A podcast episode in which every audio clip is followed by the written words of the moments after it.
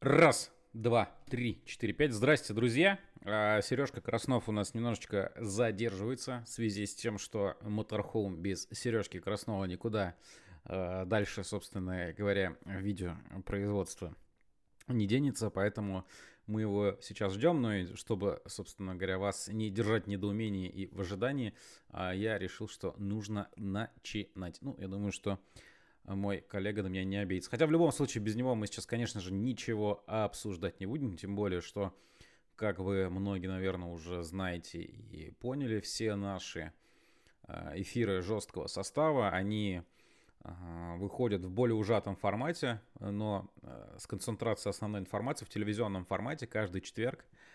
Премьера в эфире телеканала жесткого состава. Александр Р-72, доброго вам вечера. Можно пока главу из э, всадников. Кстати говоря, да, давненько мы всадников не вспоминали, а они не так далеко, кстати говоря.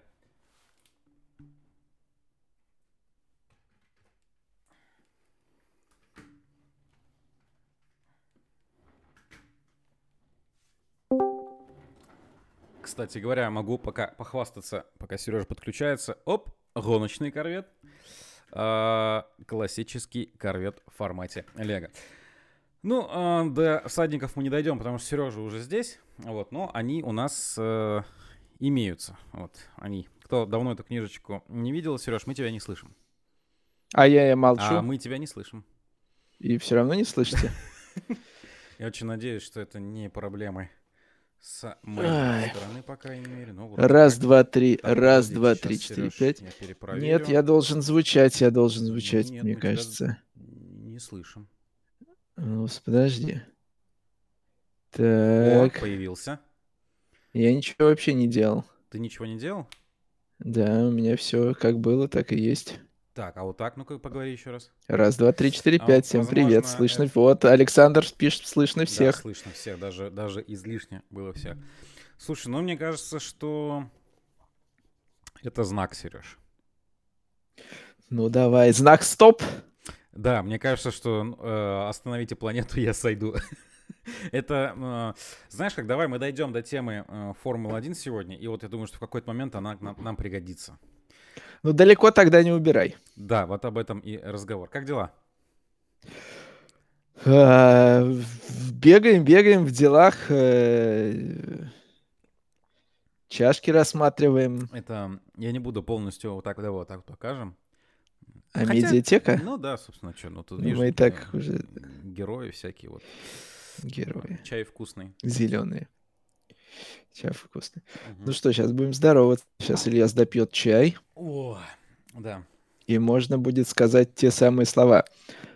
Здравствуйте, друзья! Мы рады приветствовать вас э, в жестком составе. Ильяс Гумеров, меня зовут Сергей Краснов. Э, э, если поставите большое количество лайков под трансляцией, под вообще, в принципе, лайков поставьте нам или кому бы ты еще не был. Можете своим близким лайком проставить, и тогда в эфире, может быть, и Сергей Беднорук появится. Так что э, появление Сергея Беднорука в эфире нужно заслужить. Не перед нами, а перед... Э, о чем я вообще говорю? Все. Да неважно, Сереж. Да, Можно в общем, просто... Э, ждем и надеемся, что Сергей Беднорук нам сегодня тоже присоединится. Э, мы ждем, надеемся, и рады, конечно же, что вы к нам уже присоединились, будь то в прямом эфире, будь то в эфире телеканала. Всем вам э, шлем свой пламенный, но, как всегда, жесткий привет. Шлем?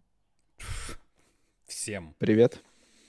Всем привет. Да, надеюсь, меня в этот раз слышно лучше. В прошлый раз были проблемы некоторого характера, я не понимаю. Но, видимо, что пора уже отказываться от э, технологии. Слушай, и... э, по, по по поводу проблем некоторого характера в прошлый раз. Есть мнение, что когда ты подкрутил и тебя вроде как в эфире стало лучше слышно, так. на записи это никоим образом на записи это никоим образом не сказалось. Удивительно. Вот, поэтому может быть стоит посмотреть ползунки всех вот этих вот э, программных э, продуктов, которые в том числе и записывают нас Кто знает, как все это работает. Вообще не понимаю. Ты мне сейчас как... еще больше запутал. Какая-то магия. Деле. Вот, Какая-то поэтому магия. Давай мы, знаешь как, мы именно перестрахуемся все-таки, если вы не против. Еще буквально 30 секунд времени же потерпит. Или... Ну, как слышно, Но... скажите, пожалуйста, Александр, вот вы, в частности, отмечали, что нас слышно. Если, нас... если меня слышно хорошо, то я, может, просто погромче буду стараться говорить да. и поближе к микрофону. Ладно, бог с ним, не в этот раз. Экспериментация. Я не показатель, но я тебя слышу хорошо. Хорошо. C8. Да. А... Да, уже раритет, уже все. Машина, которая в гонках участвовать не может нигде и не будет. Тоже в та тоже, смысле. та тоже, кстати, да. тоже уже еще все 450, списали. 458 еще нужно найти. Вот. Еще пока... А, подожди. 458 где-нибудь еще у нас, если у нас Ferrari Нет, через... GT3 у нее амалогат идет. А, 458 В конце концов, в этом сезоне Ирина Сидоркова на 458 GT3 гонялась. И я по этому поводу специально проверял срок амалогации здесь в эфире говорил. Поэтому 458 да. GT3. Еще... Но чтобы я помнил, можно посмотреть запись нашего подкаста, и там прозвучит это. Ну хорошо, вот. ладно. Но как минимум, Ильяс, как минимум еще месяц есть точно. Ну нет, это я понимаю, но я к тому, да, то, что это вот как еще минимум. чуть-чуть, и, собственно, тю-тю, финита комедия. Да. Как говорили. А, пишут, что меня слышно громче, но тебя тоже хорошо. Меня и не нужно, собственно, слышать. Может быть, я просто на адреналине, хотя, собственно, с чего, с чего бы? Да с нет, чего бы? Это вот как, это я думаю, что на самом деле микрофончик стал умирать, если честно. Видимо, он уже свое отслужил. Дешевый, дешевая техника, она такая, знаешь ли. То ли 911 GT3 RS.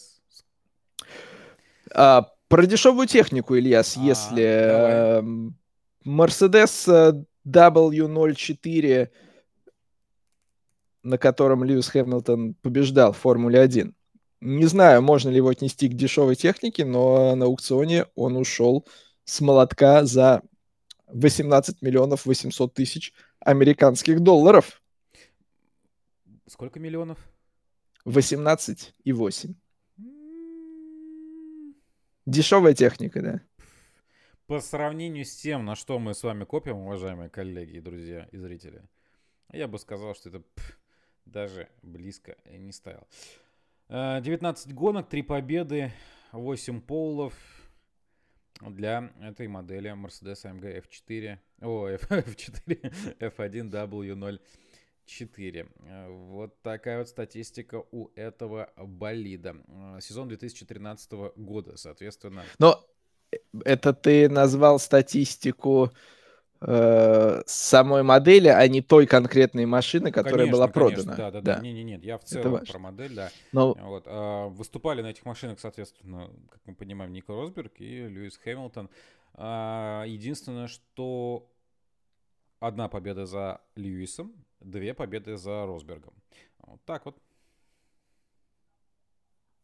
Да, да.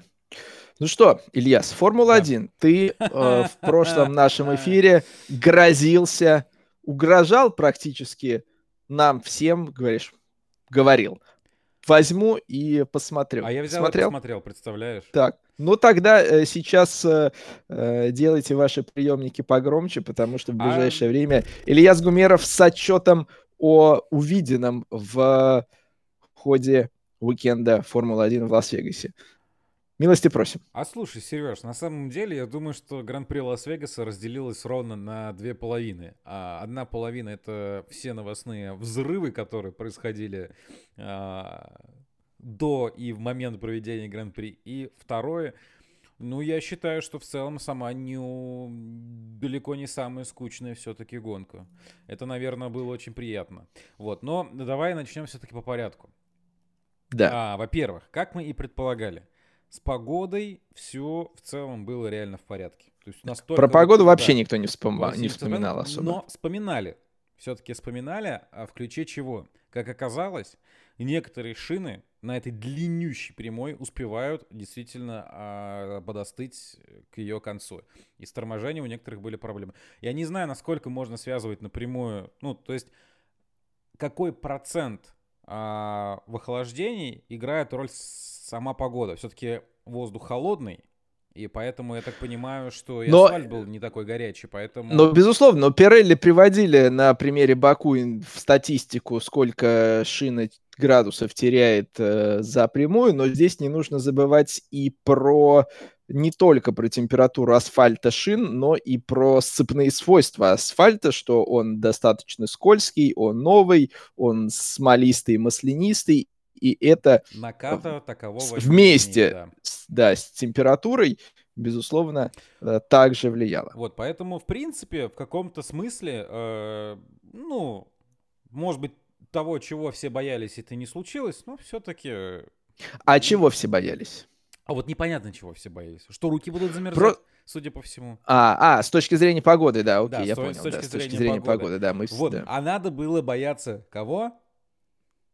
Черепашек ниндзя. Именно. Которым тоже хотелось конечно, посмотреть. Конечно, и причем они пытались занять места на первых рядах, что называется, вот здесь, а, от вот, вот прям 3, 5, там 10D погружений едва не случилось. Правда, Я честно, я скажу, э, были у меня идеи, мысли позвать к нам в эфир кого-то из э, московских диггеров, чтобы эту проблему обсудить, э, но я не знаю, насколько они э, в курсе.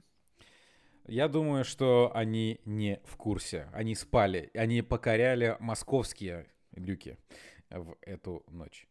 Вот. Э, слушай, ну... Московские вот, глюки. Господи, слово ты вспомнил, диггеры. Я аж этот, на секундочку так опешу, диггеры. Слушай, а вообще диг диггеры, чем они вот занимаются? Они просто вот канализации изучают вот эти все, да? Просто шарахаются там, им делать больше нечего? Или как?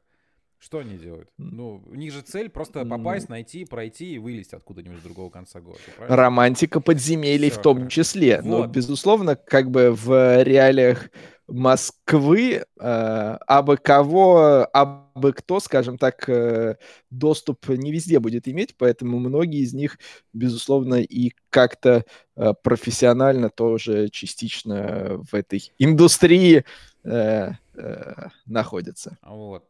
В общем, на самом деле, для как тех, кто не следил, проблемы Гран-при Лас-Вегаса начались с того, что после проезда нескольких болидов сорвало люк, один из люк напрямых, и больше всех пострадал э, Сайнц, у которого фактически э, днище пробило, как бы это э, страшно не, не звучало на самом деле. Монокок, батарея, двигатель, все под списание. Все под списание. И вот смотри, вот что забавно, да, ты начинаешь в этот момент рассуждать. Ну вот я такой человек, который всегда так, ага, вот есть точка зрения такая, есть точка зрения. С одной стороны, первый, да вы что там вообще, ну вы с таким помпезностью с такой, да, с таким вот шумом. Там невероятное шоу открытия. Все.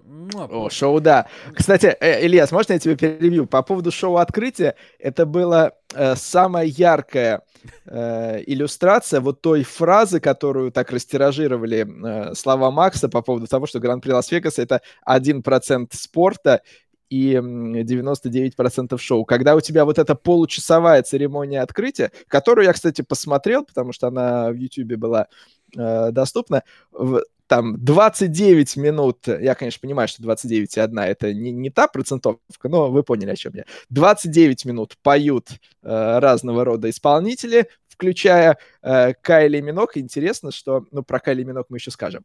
Э, и минутка буквально на представление пилотов, после чего, ну все, быстренько этих увидели и заканчиваем. Вот, это прям была яркая такая иллюстрация слов Макса. Да, слушай, если честно, я вот сам не против в целом этих шоу. Э, то есть, если вот ну, вы так это преподносите, да окей, господи, да флаг вам в руки, барабан на шею и вперед. Я в целом типа спокойно к этому отношусь. Я понимаю, что есть люди, которые вот спорт, он должен быть спортом, и вот это все, оно не имеет отношения к мероприятию. Но я здесь как бы окей, ладно, коммерция, привлечение зрителей, хотя не совсем понятно, кого вы там пытаетесь привлечь. Допустим, ладно. А, так вот, чем поврежденное... Привлечение зрителей, к этому мы тоже еще придем. Там было не привлечение вот зрителей. мы к этому и идем, что самое это интересное началось, что из-за этого, собственно, сместили. Это же была первая тренировка, вторую тренировку, соответственно, сместили. Так ладно. я начинаю рассуждать. Я думаю, ну, с одной стороны, вы вот э, преподносите это как чуть ли там не самый грандиозный этап вообще, в принципе, в сезоне. Это дебют, по сути, Лас-Вегаса там после какого-то огромного перерыва. Это новая трасса. Ладно, про перевернутую свинью мы там помолчим, про нее уже мемчиков было там предостаточно, и возвращаться к этому не будем. Но вы же прекрасно понимаете, да, ну, что такое болит, а какая нагрузка, какая аэродинамика, скорость и так далее, и так далее. Вот а, когда у вас на траектории находится люк, ну, можно ли, интересно, вот заблаговременно проверить его на... Думаю, что, наверное, от этого никто не защищен в целом, вот если честно так предположить. Ну да, То есть, понимаешь, бы... тут я спокойно к этому отнесся, потому что, ну, такое было, и есть. И Понятно, что когда у тебя да. такой размах, то как бы э, тебя и под микроскопом и рассматривают вот. тоже из тебя взятки в два раза больше. Э, но Поэтому бывает такое. Вот к этой части э, истории Лас-Вегаса, Гран-при Лас-Вегаса, Поезд, вот что было в Лас-Вегасе, там и останется в Лас-Вегасе. Я вот, честно, к этому люку, мне вот 50-50, как бы, ну, произошло и произошло. Слава богу, что э, серьезного ничего не случилось. Ну, да. действительно бывает. Но вот то, что потащило потом это за собой, вот это уже интересно. Да. Но пока мы вот к тому, что было потом, э, еще не Давай. перешли, я что хочу сказать. Вот э, здесь, мне кажется, основная проблема Вегаса заключалась в том, что если мы посмотрим, как э, Дорна приезжает на новые трассы. Сначала э, супербайки пробуют, э, все как бы тестируют, потом так уже, да, уже и старший чемпионат едет гонки поддержки, но они не нужны не только для того, чтобы заполнять уикенд, но и для того, чтобы какие-то моменты оттестировать. Здесь в Вегасе ничего не было, ни гонок поддержки, ни предыдущего какого-то опыта каких-то других покатушек вот на этом кольце. Ну, понятно почему, но тем не менее. И просто вот эти факторы, они, в общем, и привели к тому, что да. у тебя здесь э, слабое место нашлось, там слабое место нашлось. Ты их э, как бы, естественно, э, находишь уже по ходу. Ты не можешь все там малейшие детали, конечно же, в идеале можешь, но по факту жизнь, она показывает, что уже по ходу дела многие вещи какие-то вскрываются. И так получилось, что они вскрылись уже, в общем-то, э, на фоне выступления Формула-1 и стали видны по этому всему миру. Если бы что-то подобное произошло в кубке там североамериканского Porsche Carrera, то э, никто бы об этом не говорил. Да, то же самое, тот же люк. Ну, понятно, что Porsche Carrera там не создает такой э, Подъемной эффект, силы, подъемной да, силы. Да, э, не притягивает да. так люки. Но условно говоря, если бы вот что-то там такое, не знаю, там крышечка какая-нибудь или что-то, никто бы об этом не говорил, быстро бы устранили, и Формула-1 бы вообще ничего не почувствовала. А здесь именно в качестве подопытного кролика сама F1 выступила на этом новом объекте, и как подопытный кролик всю всю аллергию и последствия собрала. Да, я вот на самом деле тоже на все это смотрел через призму того, что понятное дело, что с учетом растиражи... растиражированности самого Гран-при к нему будет очень пристальное внимание. Оно так и было, обсуждали его мы, все СМИ, и понятное дело, что даже те, кто, может быть, в меньшей степени вообще, в принципе, э, получает удовольствие от просмотра этих гонок, они, ну, хотя бы краешком глаза где-то подсмотрят обязательно. Ну, интересно же. Вот. И тут вот начинается самая забавная история – вторая тренировка очень сильно смещается, причем она заканчивается, я так понимаю, что-то в районе 4 часов утра по местному времени. И это является проблемой для организаторов в ключе того, что вам нужно, соответственно, там, организовать движение, вам нужно, соответственно, принципе, изначально обеспечить безопасность зрителей, которые находятся на трибунах, а у вас это не запланировано по таймингу, соответственно, работникам либо там нужно заплатить, либо что-то как-то как-то, кому-то нужно отдыхать, обеспечить, соответственно, работу паддека на следующий день. В общем, все это начинает тянуть за, себ- за собой цепочку проблемы, э, проблем организационных, логистических на продолжение самого гран-при. То есть смещение по таймингу тянет за собой вот эти вот цепочки. И, ну, пилоты можно было бы сказать, что, наверное, тоже там пострадали из-за этого, потому что они меньше спали, но Я не буду, наверное, об этом говорить. Тут это еще самое время вспомнить о том, что где-то им там жарко, где-то им холодно. Ну, такое бывает, наверное, случается. Я не считаю, что это прям таки все-таки страшно. А вот зрители, которые, по сути, являются главными спонсорами сия мероприятия, вынуждены были покинуть э, трибуны на второй сессии. Мне понравилось, как это было, когда объявление.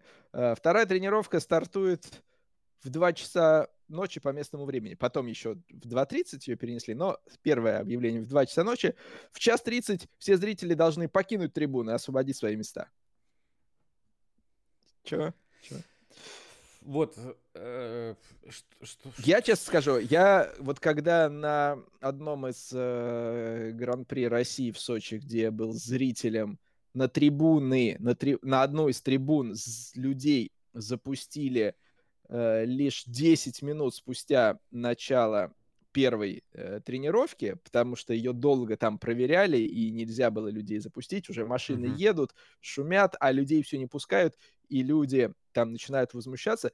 Я э, тогда думал, что, ну, это на самом деле такой косячок с, с, с точки зрения э, организаторов, потому что народ там приехал со всей э, России, мечтал увидеть машины, и вот он уже слышит, что они на трассе, а его не пускают на его законное место увидеть, наконец-таки, кто-то там всю жизнь мечтал увидеть живьем болит Формула-1, и вот он уже здесь, он слышит, как он работает, а его не пускают.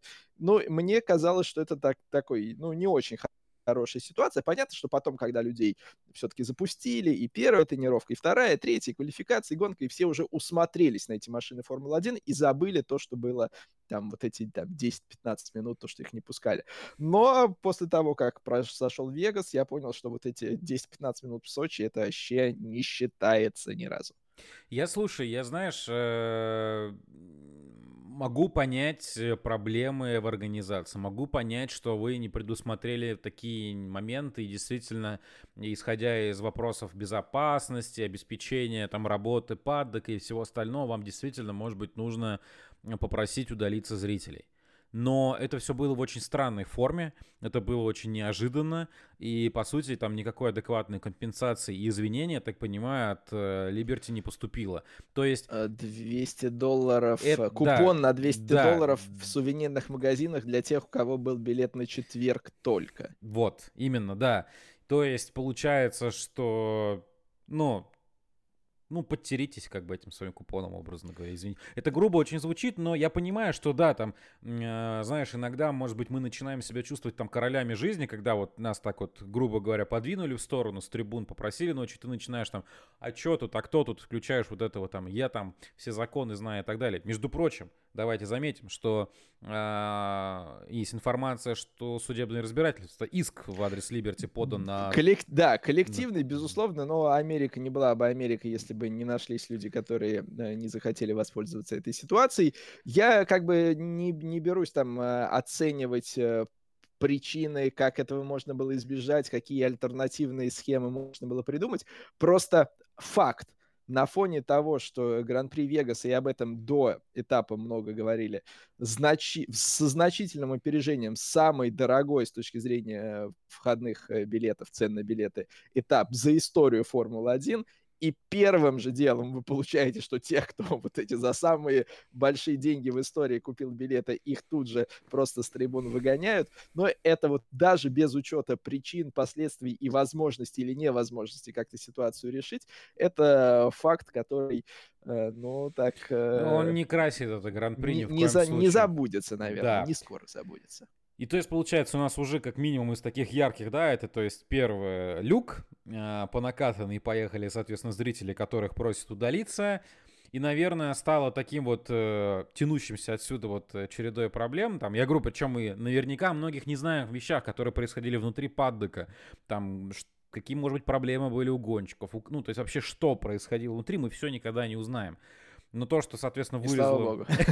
то, что вылезло наружу, и, в принципе, э, тоже обсуждалось и муссировалось активно, это повреждение машины Карлса Сайнса, и, собственно, замена силовой установки, и что там, плюс 10 э, позиций в итоге на, старт, позиций, на стартовой решетке.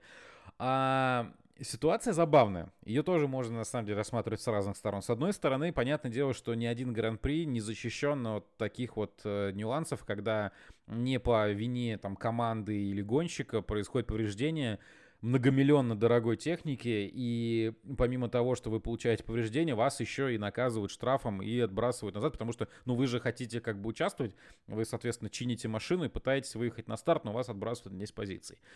М-м- причем квалификация-то неплохая получается. То есть, как бы, по сути, во главе пилотона должны были стартовать. Напомню, что э, Леклер взял пол, так или иначе. То есть, и, ну, скорость была у Феррари в целом э, в Лас-Вегасе действительно конкурентоспособная.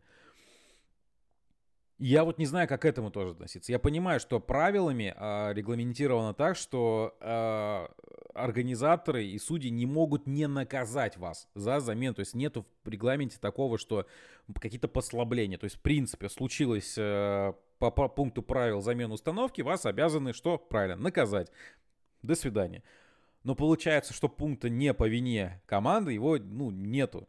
И вот тут маршалы Но что должны делать? Они, наверное, я... сделают правильно. Они следуют букве закона, то, что прописано, да. и это логично.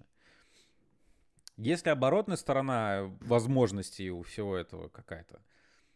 Я согласен, что ситуация выглядит безусловно абсурдная, когда вот э, команда не по своей вине э, получает такие убытки, повреждения и еще и вдогонку и штраф.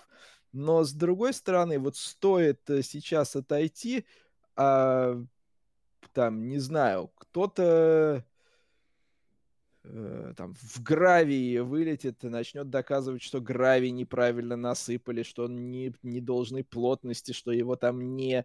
Ну, в смысле, вылетит, там до стены долетит, условно говоря, что его там водой не полили, еще что-то. Ведь э, стоит э, создать прецедент, как люди начнут искать э, в малейших своих проблемах э, в качестве причины этой проблемы, э, ошибки организаторов, тех, кто трассу готовил, там маршалов, еще кого-то, чтобы списать это на них и сказать, а вот мы, значит, не виноваты, значит, нас простите. То есть момент тут э, такой, э, Согласен с одной с тобой, стороны, да. да, очевидно, абсурдность ситуации, а с другой стороны, вот это может за собой повлечь что-то. Ну, что да, и поэтому, наверное, было бы правильно, если бы это вообще, в принципе, этот нюанс э, взяли, возможно, в разработке, как минимум хотя бы обсудили бы. А, то есть взяли бы на карандаш, и это, ну, это не должно, мне кажется, пройти, потому что, ну, э, что называется, по-человечески, если относиться к этой ситуации, ну,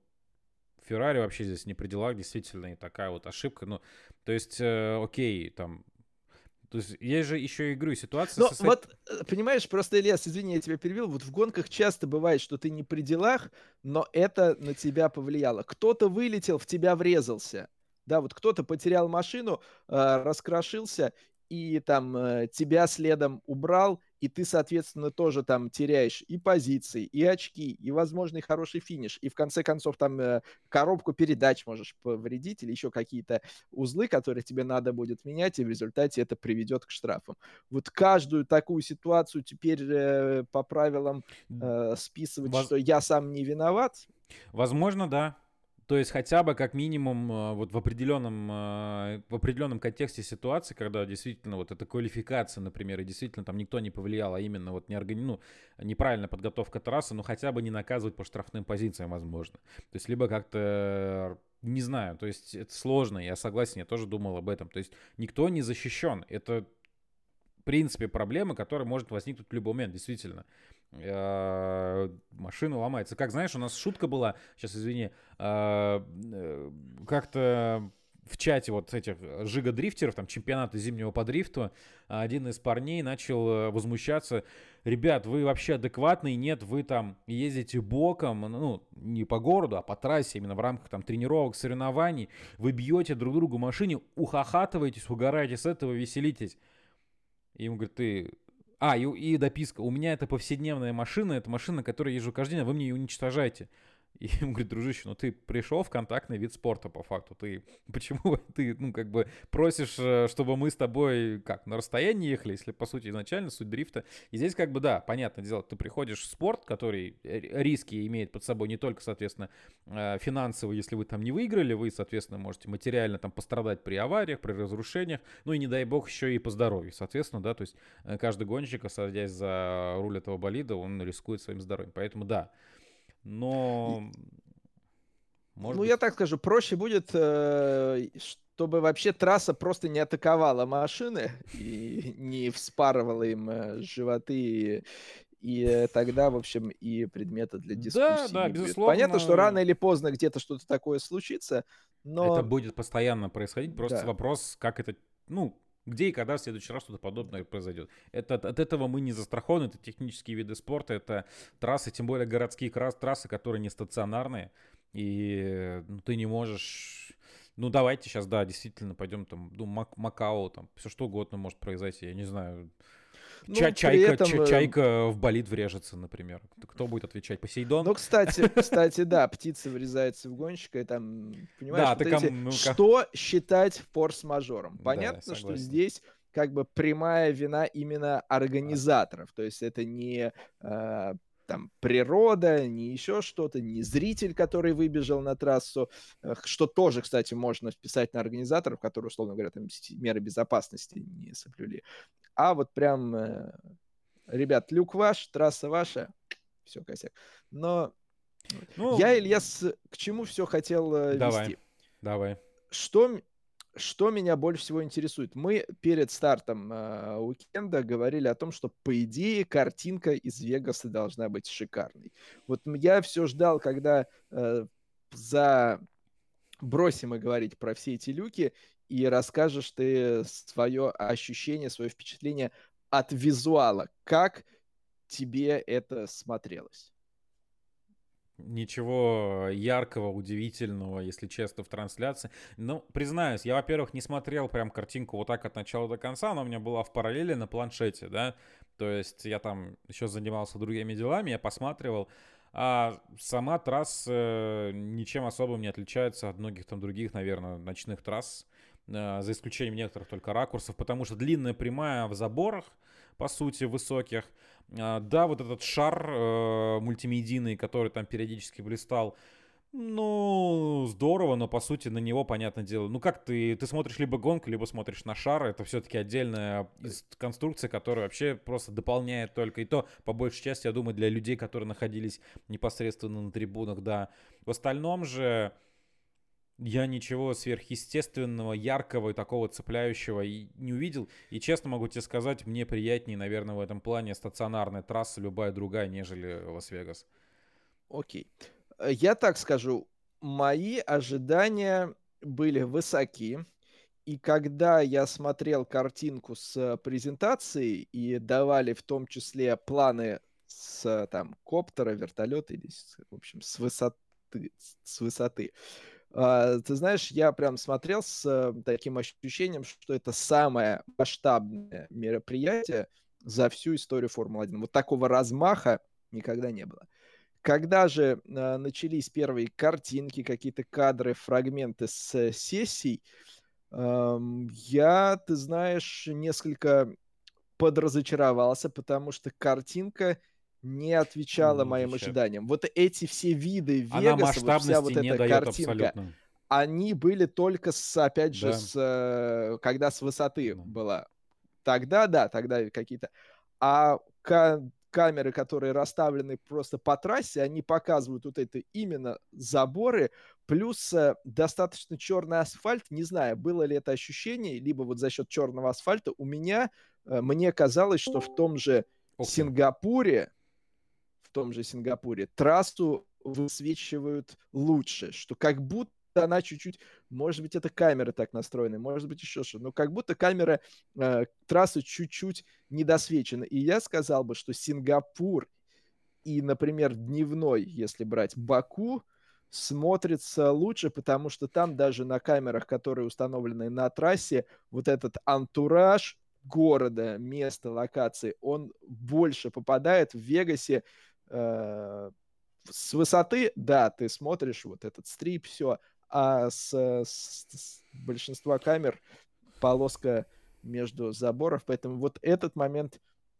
э, я ждал большего. Соглашусь с тобой. Наконец-то подключается нам наш коллега Сергей Беднорук. Он пришел вовремя. В общем, подводя итог, на самом деле, э, просто, да, действительно соглашусь с тобой.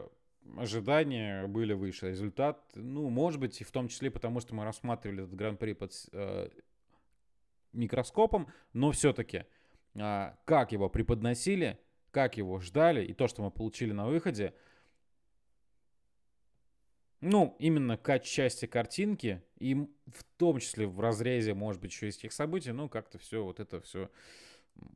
Хотя гонка, признаюсь, получилась. Да. Друзья, мы рады приветствовать у нас э, в эфире Сергея Беднорука. Не могу не отметить э, уровень профессионализма Сергея. Вы заметили, как он ждал окончания фразы, чтобы включить от себя картинку. Сергей просто, просто браво. Как всегда, великолепен. Не стоит громких слов. Зовите да, меня просто. Да. Ваш комментатор и друг Сергей Беднорук. Да, просто на самом деле там кнопочка залипла, включили камеру, блин, ну я тут уже в эфире, а как включить-то, не знаю. Да нет, на деле я просто про нее забыл, я как бы подключился и думал, что я уже... Вот мы все тайны и э, раскрыли. Вот. Сергей, как тебе Вегас? А, тот, что у Крокус Сити? Да их много всяких ну, разных. да, есть еще там на другой части МКАДа, да. Да, еще, еще есть в пустыне Невада. Хоть какие-то кадры э, тебя ну, цепанули? Кое-какие видел, кое-какие видел. Э, с Лючком видел. Сразу, естественно, вспомнил. Практически никто об этом не вспомнил. У меня первая ассоциация, конечно же, Шанхай 2004. Берт Майланд. Да молодой. Э, Сергей, хочу тебя, не знаю, расстроить или обрадовать, но Александр Кабановский в э, программе Motorhome про это вспомнил. А я э, раскрою тайну. Он об этом вспомнил исключительно потому, что я ему это и написал. Ну, еще вот, когда это случилось, я говорю, ну, э, сделай на сайте новость, историческую справочку. Никто вот Шанхай не вспомнил. Все там ролики со Сталлона, а вот тут такие кадры были. Вот поэтому Между... он хитро этим воспользовался и не сделал ссылочку на вашего друга. Вот так. Между вот. прочим, он, он, он как бы получит за это. Ролик с, э, из фильма, это, между прочим, Моторспорт ТВ Россия Первый, вот благодаря Первый, да? дяденьке бородатому. А, потом пошли, пошли. Да, потом. потом. Даже по времени можно отследить по появлениям этих публикаций. И ваш вот э, коллега, между прочим, который вот относительно моей картины находится справа от вас, относительно вас слева, относительно Сергея не знаю где. Вот. Я просто каждый день начинаю с просмотра этого фильма, поэтому он у меня всегда вот. на под рукой. Вот. А, Интересный, э, такой по был... По поводу кадров я не договорил, как бы. Да, ну, как да, бы, по, если судить по... Ты имеешь в виду мнение относительно антуража, как это выглядело? Картинка, картинка, визуал, атмосфера как-то вот. Ну, атмосфера-то, как я понимаю, там была исключительно такого шоу-бизнеса, много звезд э, навезли и так далее, и так далее. А что касается именно телевизионного продукта, ну, как бы, как мне кажется, по крайней мере, вот по моим ощущениям тех кадров, которые я видел, фото и видео, ну, прям чего-то ахового такого не было. Ну, вот этот шар огромный, там, с разными э, картинками, впрочем, нельзя не отметить, что э, идея шара на трассе все-таки, э, я думаю, тут тоже скопирована с э, Егоры Драйв, где присутствует подобное сооружение, и оно там уже несколько лет. А, вот, а в остальном, ну, как бы темно было, так же, как и там в Сингапуре, так же, как и где еще там ночные этапы. Как бы в темноте все примерно одинаково смотрится. А, я видел а, кадры постфиниша. И меня удивила, конечно, затянутая церемония награждения. Вот это было, мне кажется, фиаско полное. Там их на лимузине куда-то на Роллс-Ройсе или чем везли. То есть э, показали доль... гостиницу. Дольше, чем в Russian Endurance Challenge, да? да по-моему, дольше, конечно. Ну, то есть, обычно же, ну, в Формуле 1 и в MotoGP, ну, во всех сериях, которые завязаны плотно на телетрансляции, там же жесткий э, есть э, тайминг всех этих процедур, протокол, и мы все помним эти кадры еще вот с начала трансляции на отечественном телевидении с 90-х годов, как там э, тогда помощник Эклстоуна, Паскаль вот это, да, Лата Лэнду, ну, со сложной фамилией. Да, да, да, да, да, да. Он всегда там подгонял, значит, гонщиков, которые там обнимались с механиками, скорее поднялись на подиум, чтобы не было задержки. А тут, как бы, ну, вообще, я не знаю, сколько там прошло времени. Хотя как раз, казалось бы, вот в таком гран-при, где упор был сделан на шоу, эта процедура должна была пройти, ну, мало того, что как-то особенно необычно, а в итоге ничего необычного-то и не было, потому что их сначала привезли, я так понимаю, это было проплачено, наверное, вот этой гостиницы или это казино, вот это здание, что там, на которое пилоты смотрели. Потом их повезли, по-моему, обратно э, в сторону Питлейна, где, по-моему, подиум этот временный такой был, без особого каких не, смо- не смотрел процедуру, вот, но... Ну, после финиша их посадили в лимузин. Не-не, я понял суть. Они решили показать правильной траектории. Привезли к э, вот э, там этому зданию огромному такому, я не знаю, это казино или гостиница, высадили. И, по- по-моему, насколько я понял, потом их опять посадили в машину и отвезли обратно в сторону падока, где и был подиум. Зачем они стояли перед этим зданием и на него спалили? Ну, у меня такое как бы впечатление, что так вот выглядит. Но в любом случае это было затянуто, и это было очень странно, на мой взгляд. Должно было пройти как-то да, это э, давай быстро, э, сценарию. Да весь гран-при пошел не по сценарию, по сути. Он весь Нет, был... сама-то гонка, как я понимаю, по именно не... интриге-то была не, не, не самой худшей, потому что да не, гонка... была в какой-то веке в борьбе за победу, но да. с точки зрения как раз э, сценарий всего того, что окружает, начиная с люка и, и болельщиков и заканчивая вот этой странной церемонией награждения. Вот слово, вот цимус, я не знаю, подойдет здесь или нет. Вот цимус всей этой, вот всего этого гран-при в том-то все и дело, что Показуха. вас, да, Показуха. нет, во-первых, вас раскачивают на фоне анонсов, потом, соответственно, вы видите всю эту пеструю картинку, Хорошо, в какой-то момент вы миритесь с тем, и что... вас да, уже начинает укачивать. Вас уже начинает укачивать, но вы, в принципе, еще готовы, скажем так, с этим смириться, потому что, ну окей, гонку-то мы еще не видели, мы же хотим все-таки что-то новое посмотреть. Потом начинается череда событий, новости. Люк, разбитая Феррари, зрители выгоняют, 10 а, позиций Сайнсу. Ты говоришь, ну господи, да что ж ты. И вот я честно, я когда вот видел всю эту борьбу... Масло на решетке. Действительно, вот эта вот интрига какая-то, ого! Интересно, о, а штраф дадут Ферстаппину или дали штраф? Да ладно, дали штраф. А потом-то вот эта ситуация, вот эта ситуация. Такой, круто, блин. А вот ощущение, само общее впечатление того, что уже произошло, и то, как это тебя преподнесли, оно не покидает.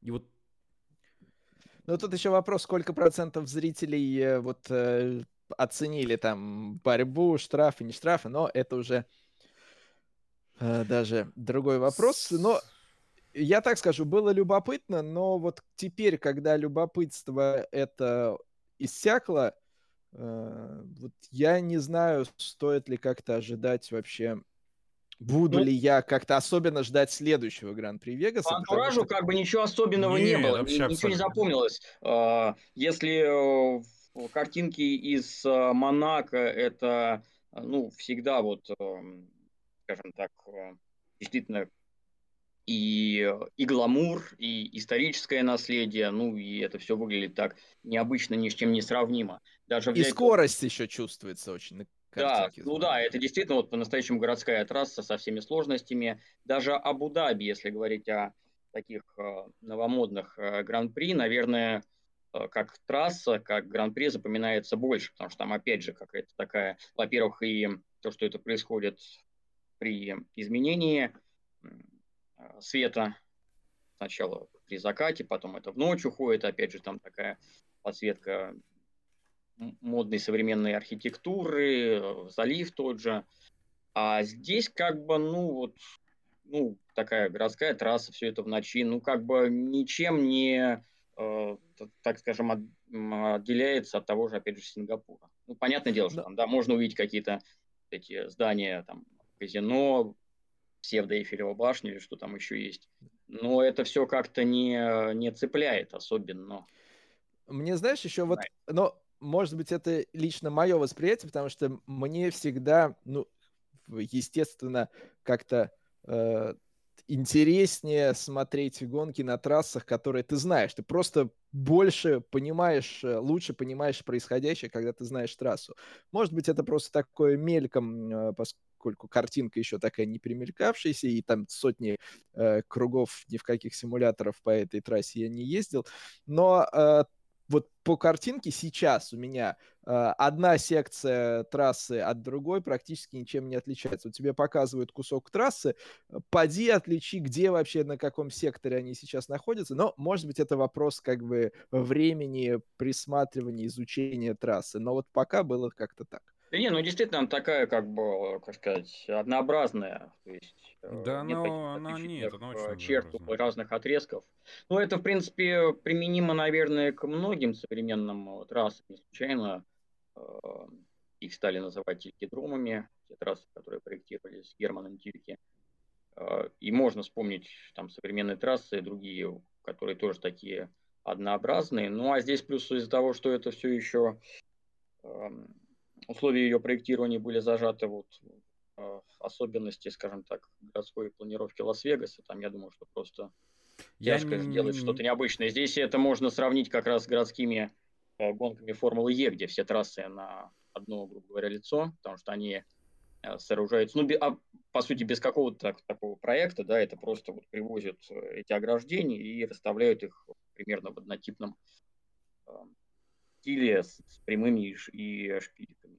Я не исключаю, что если бы гонка проходила при свете дня, картинка была бы интереснее, кстати. Да, вот я тоже об этом подумал, что так как это было в темноте, то, в общем-то, ну вот все с, э, сливается, и неотличимо это от того же э, Сингапура, по большому счету, да, да и трассы по, даже, мне так кажется, своей специфике по конфигурации похожи. А может быть, действительно, если бы это было днем, то было бы больше антуража, как бы и читалось бы как-то, запоминалось больше Но... места именно вот архитектуры. Днем там машины ездят по этим улицам. Ну, в Монако тоже днем ездят, а Но... все-таки там в Неваде, в пустыне мест сколько? Ну, что, они не разъедутся там в пустыне в других местах? Ну, американских, да, болельщиков. Это э, есть история, как раз сейчас вот, э, читаю э, биографию Лауда, которая выходила на русском языке. Не автобиографию, а Хэмилтона. Ну, не Льюис только, а да. Алис Хэмилтон. Вот, и буквально вот как раз э, на днях э, э, там было про Гран-при в Детройте в 84 или 83 э, году.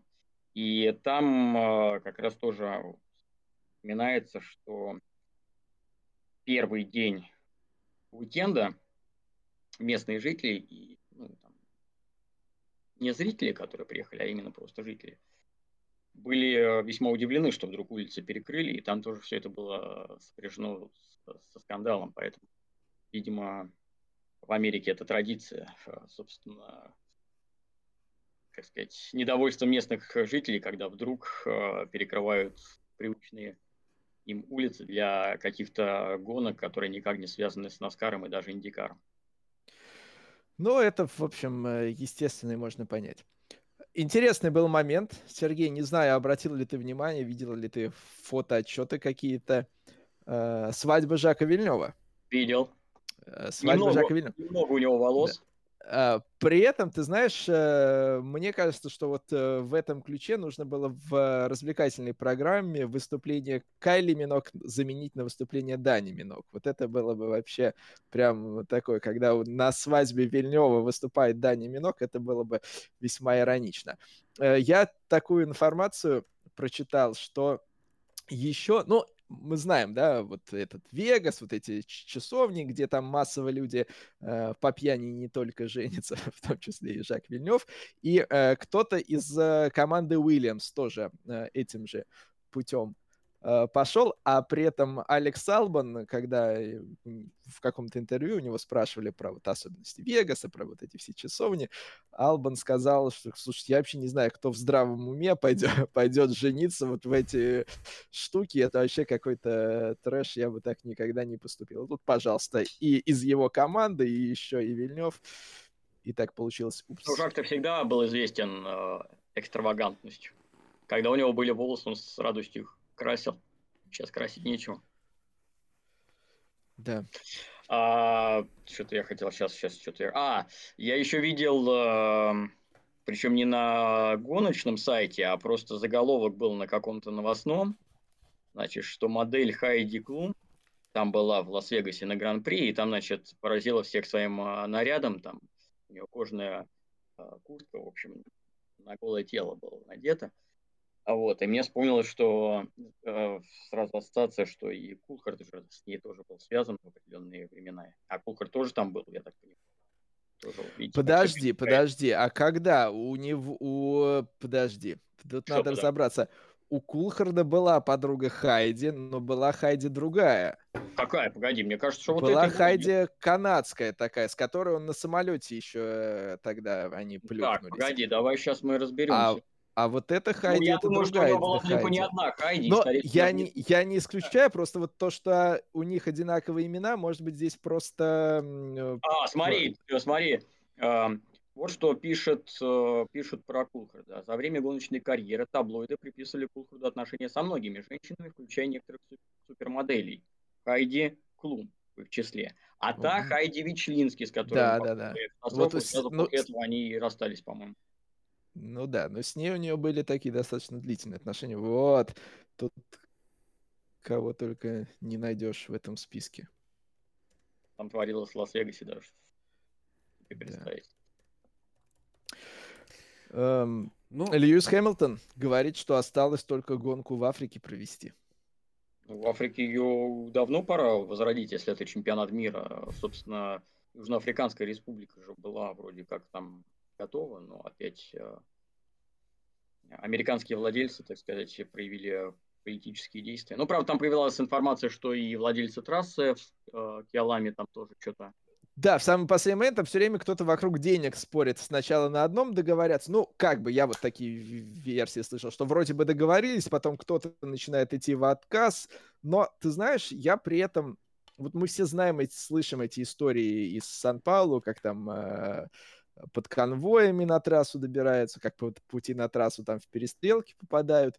А, периодически, когда слышишь истории пилотов GT, э, которые приезжают э, на 9 часов к Яламе, я вот э, прям думаю, как вот Формула-1 туда, если запихнуть, там же... Ну, это а, такой... Слушай, если они туда ее там запихнут... Все Столько статей, столько разговоров, интервью, мнения, потому что это вообще не так, это шоу, это не шоу. Это же столько информационных поводов Гран-при Лас-Вегаса, это же просто одно удовольствие для СМИ. И мне кажется, хотя у меня есть ощущение, что быстро забудут на самом деле, почему-то я не знаю как будто бы уже шумиха, в принципе, вся прошла. Последняя фотография, это просто фотография, опять же, с вертолета, где-то свинья, где-то в городе светится эта трасса, и, собственно говоря, на этом все. Да, мне еще понравилось, не, я видел с самолета, но только почему-то ее еще обвели трассу, как будто ее так не видно. Вот ну или смысл... самолета, я уже не знаю. да, см- смысл ее обводить, если ее надо обводить, значит, она вообще не выделяется. Если она выделяется, то зачем ее обводить? Мы Для совсем сможем... невнимательных. Ну, это, вот это, ладно. Э, такие вот дела. Ну, были еще различные истории, были все вот эти высказывания Макса по поводу Вегаса. Я вас с самого, умоляю. С самого старта уикенда выступал в роли Бабы Яги, которая против. Вот. Но при этом у него были достаточно э, и разумные объяснения, такие э, логичные, с которыми где-то можно согласиться. Ну, вот такой... Ну, говорят, что его после этих высказываний пригласили к себе а, представители Liberty, Media, сказали, что и как надо говорить, и, собственно, после победы э, Именно это уже и говорил Макс Ферстаппин. Да. Но я так скажу, вот некоторые из его высказываний, которые я видел не в прессе, а вот именно слышал как куски пресс-конференции, вот когда ты видишь. Понятно, что сейчас множ, многое можно подделать и в этом роде, но я не думаю, что это были подделки. Когда сам Макс э, на видео что-то говорит, они были э, достаточно аргументированные, логичные, и ничего там крамольного такого не было. Но при этом я по ходу уикенда э, все равно сидел с мыслью, что наверняка э, крупнейшие издания, которые работают э, в Формуле 1, э, дабы сохранить нужное количество аккредитаций, там э, отношение правильное со стороны Liberty, они, безусловно, знают и сами понимают, им даже Liberty не должна спускать сверху, как а, освещать этап в Вегасе. И мне очень понравилось, когда была пресс-конференция руководителей команд. И, соответственно, первая свободная тренировка уже была отменена, уже с машиной Сайенса все это произошло, там Фредерик Вассер сидит, такой просто в гневе, все ему не нравится, он говорит, что это недопустимо. И Кларксон постоянно пытается, Фредерик, ну все-таки если посмотреть в целом на картину со стороны, как вам кажется? Этап... Он такой, я не хочу ничего смотреть со стороны, у меня и так картина перед глазами, наша разбитая машина. Нет, ну все-таки давай вот если оставить это в стороне, почему я должен оставлять это в стороне? У нас там миллионные убытки, а ты говоришь там...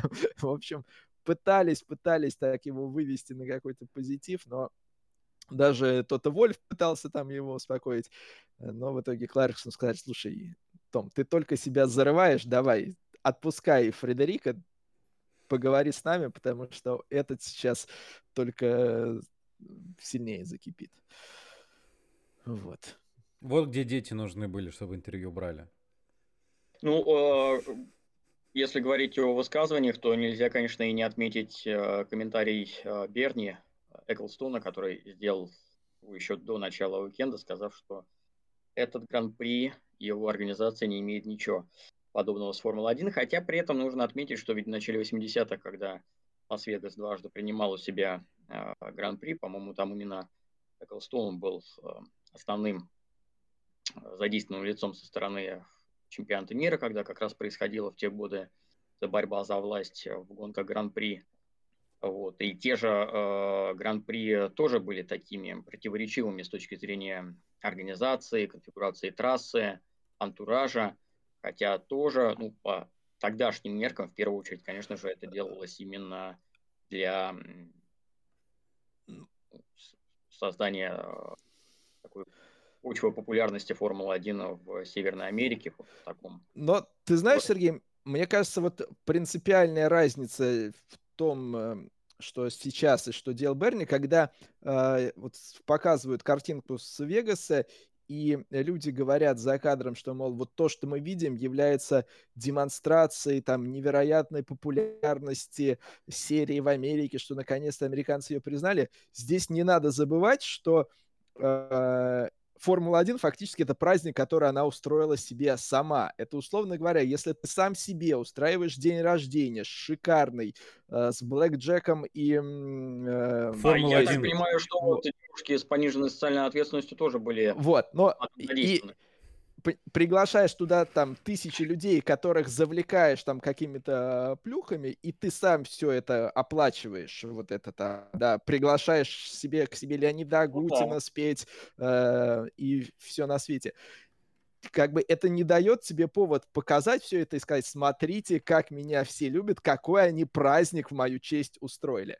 А что касается Берни, э, все-таки в эпоху Берни э, было так. Организаторы насыпят денег, мы к вам привозим машины. То есть э, Берни э, продал, там, продавал э, Формулу-1 э, местным, кто был готов ему заплатить деньги. Ну да, Поэтому... вполне возможно, что именно вот то, о чем ты говорил, он и вкладывал в э, эту э, фразу, что действительно при нем именно бизнес-подход был э, совершенно другой. И я думаю, что у него никогда и мысли э, не было а, устраивать вот такое вот шоу за свой счет. Он готов был порой э, вложиться в сохранение э, классических трасс в календаре, да, известны же случаи, когда он там финансово помогал, по-моему, и организаторам Гран-при Бельгии, и всегда а, особенные были взаимоотношения с организаторами э, Гран-при Монако, платили совсем или даже не платили стартовый взнос, в отличие от остальных да, стран. ну там и, и, и рекламные того, поверхности они имели там с Да, что изменилось после того, как он отошел от власти, и в э, автомобильном клубе э, Монако были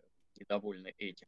Вот, то есть он э, готов был э, идти э, на какие-то джентльменские, ну, как мы можем судить, уступки именно ради сохранения истории и классики в календаре, но при этом именно он стал а, открывать новые рынки для Формулы-1, в первую очередь, конечно же, в Азии. И, естественно, естественно, э, это он делал за счет больших э, средств, которые платили новые организаторы. Ну и хорошо была известна система, что новые страны платили больше, чем те, которые уже присутствовали в э, календаре, и, соответственно, на этом был построен принцип работы Эклстоуна с промоутерами гран-при в разных странах. И зам... вот, а здесь, да, действительно получается, что организаторы самого чемпионата организуют и такую вот гонку, которую стараются преподнести как главное событие в году, сделать из этого действительно такую э, конфетку с яркой оберткой, в первую очередь упор на э, шоу, потому что, ну, в любом случае, спорт тот же самый, как бы, это вот те полтора-два часа на каждом этапе легкой дремоты. Происходит все по э, единым правилам, да, здесь же ничего не менялось с точки зрения как бы регламента для того, чтобы это как-то сделать иначе. А вот, а вот именно вся эта именно обертка, то, что окружало Гран-при, это в основном обсуждалось и до, и во время. Но, правда, вот сама гонка как раз, может быть, э, спасла в целом ощущение от э, дебютного Гран-при Лас-Вегаса. Потому что если бы а гонка прошла совсем без интриги и скучно, и вдобавок, если бы и в гонке возникли а, какие-то вот проблемы с трассой, хотя, вероятнее, они были на первом круге, из-за чего Норрис вылетел, я так понимаю, до сих пор не объяснено. Команда как Но раз указывает на то, что... Там про кочку говорят да. с Норрисом. Да. Но еще была ситуация с маслом на решетке, но это тоже такой... Вот, э, то есть э, именно спортивная составляющая в итоге, наверное, Гран-при Лас-Вегас и а, спасла. И при этом здесь нельзя, наверное, не отметить то, что, тот факт, что во многом это тоже произошло, скажем так, по э, американским обычаям. Все-таки два выезда машины безопасности на трассу, безусловно, вот э, подогревали как ну не то что подогревали, а позволили тому же Пересу из конца вернуться претенденты на подиум и даже победу. Но, наверное, помешали в конечном счете Леклеру выиграть, потому что если бы, может быть, второй машины безопасности не было, то он бы и смог сохранить то преимущество, которое создал на первом комплекте резины. Ну, это уже такие рассуждения. В любом случае, с точки зрения интриги, она была в течение всей гонки, по сути, в борьбе за победу, что редкость для нынешней Формулы-1. Вот поэтому, да, действительно... И второй раз подряд обгон в борьбе за подиум на последнем круге, да, получается? Да, да, да, да, да. У меня... Да, вернулся к нам. Сережа. Сережа, как дела? Какой из? Да, Краснов. Опять началось. Краснов, конечно. Микроволновку включи. Дай бог его знает. То есть, ну, говорю, подводя вот, собственно, итоги этого гран-при, Вопросы остались, все, как всегда, вот неоднозначно, но действительно, вот, говорю, ключевое, что ты смотришь на все происходящее и все новостные ленты вокруг этого гран-при, но при этом, а, смотря как бы саму гонку на результаты и то действительно какая была борьба, думаешь, ну, как будто бы что-то не сходится, как будто бы что-то сломалось э, в этот раз. Вот, пошло не по классическому сценарию, а поэтому в целом, как бы, ну, у меня было впечатление, что главное, чтобы в гонке не произошло каких-то форс-мажоров, потому что даже если бы гонка была, ну, скажем, совсем унылой, то большей части аудитории все равно бы э, рассказали, что это вообще best race ever была, и просто если они не оценили, то они ничего не понимают. И как бы, ну, и в любом случае она и что так забудется, что так бы забылась, как бы главное не, не, не схватить какую-то вообще там супер проблему по ходу гонки, чтобы от старта до финиша все прошло, а уж как пройдет, э, кто надо, напишет и расскажет, что гонка была шикарная, а потом все забудут и запомнят там шоу и, и картинку, а спорт забудет. Э, теперь э, финал сезона в Абу-Даби и, и хватит. Хорош достаточно. Да и с нас тоже достаточно будет. Да. на, этот, на этот год, собственно говоря. Да. А, MotoGP в прошедшие выходные проводили гонку в Катаре, он же Катар, и там был просто какой-то rash. Кто не помнит, это такая игра, в том числе была на Сеге, Э, где едут мотоциклисты и друг друга молотят кулаками, цепями, бензопилами и, в общем, э, дерутся, а, а не слезая с... А коленями ногами. Дерутся, не слезая с мотоциклом. Ну, к, к ногами было, коленями нет, но вот э, в в прошедшие выходные Алиша Спаргера отвесил Франку Морбиделли подзатыльник, прям повздорив с тем на трассе. А, за что Эспаргера наказали, насколько я понимаю, финансово плюс 6 позиций на старте следующей гонки следующей, по-моему, дали. Или этой же гонки. Этой же, наверное, гонки мы дали. В общем, 6 позиций э, на старте гонки, потому что это было в ходе тренировок. При этом все равно никто не успокоился. Морбиделли э, сказал, что Эспаргера вообще в своей жизни совершил значительно больше поступков, которыми он, которых он должен стыдиться, а не гордиться. И вообще что он, как он детям своим в глаза может смотреть, потому что человек, он гнилой. А Алиша Спаргера э, возмущался, что Морбиделли вообще никого, в принципе, не, не уважает, и тоже он редиска и нехороший гонщик. Вот такой вот конфликт произошел, а гонку в некотором роде, можно сказать, сенсационно. С другой стороны, кто выступает на Дукате, сенсационно выиграть, наверное, в этом сезоне не может. В общем, Фабио Ди Джин Антонио, первая победа в карьере в старшем классе в MotoGP. А, получается у нас, что пока в этом сезоне, а, если статистика это не врет, ни разу в двух гонках подряд не выигрывал один э, райдер. Надо перепроверить, честно скажу. В смысле, спринте и в основной? Нет, в смысле вот э, это уикенд, этапы, допустим. Именно Катар, по основным. Валенсия. Да, да, да, именно по основным гонкам, что каждое воскресенье э, победитель сменяется два воскресенья подряд. Ну, мы понимаем, что в Австралии это было не воскресенье, ведь, по-моему, но тем не менее. Вы поняли, о чем я говорю. Но мне кажется, что, ну, победа э, Диджи Антонио, собственно, наверное, может быть и, конечно, вещь интересная, но мне кажется, все равно все сейчас взгляды направлены на генеральную классификацию, да, то есть на таблицу чемпионата, потому что на втором-то месте Баньяя приехал. Да, да но он мог не приехать.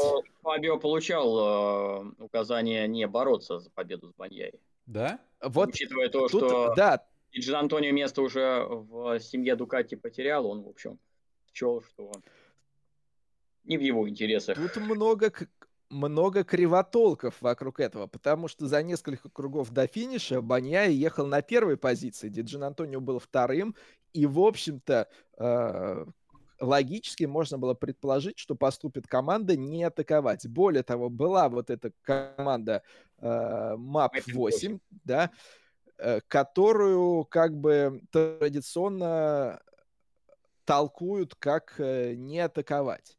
Но после гонки сам Диджин Антонио говорит, что ничего подобного. Э, это мне, поскольку я не видел э, свой питборд, мне команда таким образом сообщала, что финальные круги и наоборот, если атаковать, то уже надо начинать атаковать, потому что гонка скоро закончится, и так ты останешься вторым. Стоит ли этому верить? Я не знаю. Тем не менее, когда Диджин Антонио вышел вперед, Баньяй решил контратаковать, и они реально в миллиметрах просто разошлись. Э, Пеку сказал, что его этот эпизод настолько напугал, что он прям до финиша ехал э, с э, дискомфортом в комбинезоне практически, ну, потому что там реально, если посмотреть кадры, все было очень на тоненького Баньяя вылетел с трассы, уехал за пределы. Если бы преследователи были рядышком, то он еще бы несколько позиций потерял. В итоге он так и остался вторым. Но действительно, тот факт, что у Диджин Антонио на следующий сезон нет места в Дукате, в некотором роде позволяет нам предположить, что эта атака была произведена, возможно, вопреки некоторым таким прямым или косвенным указаниям от э, Дукати из боксов. Так что это достаточно был, мне кажется, такой остренький момент. Э, тем более, Ильяс, ты говоришь про общую э, классификацию. Если бы Пека в этом борьбе упал, а они были очень близки к этому, то прям было бы горячо. Ну да, ну у Хорхе Мартина, конечно, не лучшая позиция на финише, как бы, но все равно он э, отыграл бы. Отстав... Сколько? 11 очков у них отставания, по-моему, было у Мартина? Хорхе Мартин выиграл спринт и приблизился к Баняе, но вот в воскресенье начались тоже странные да. вещи, которые хочется сказать. У Мартина в гонке десятая позиция.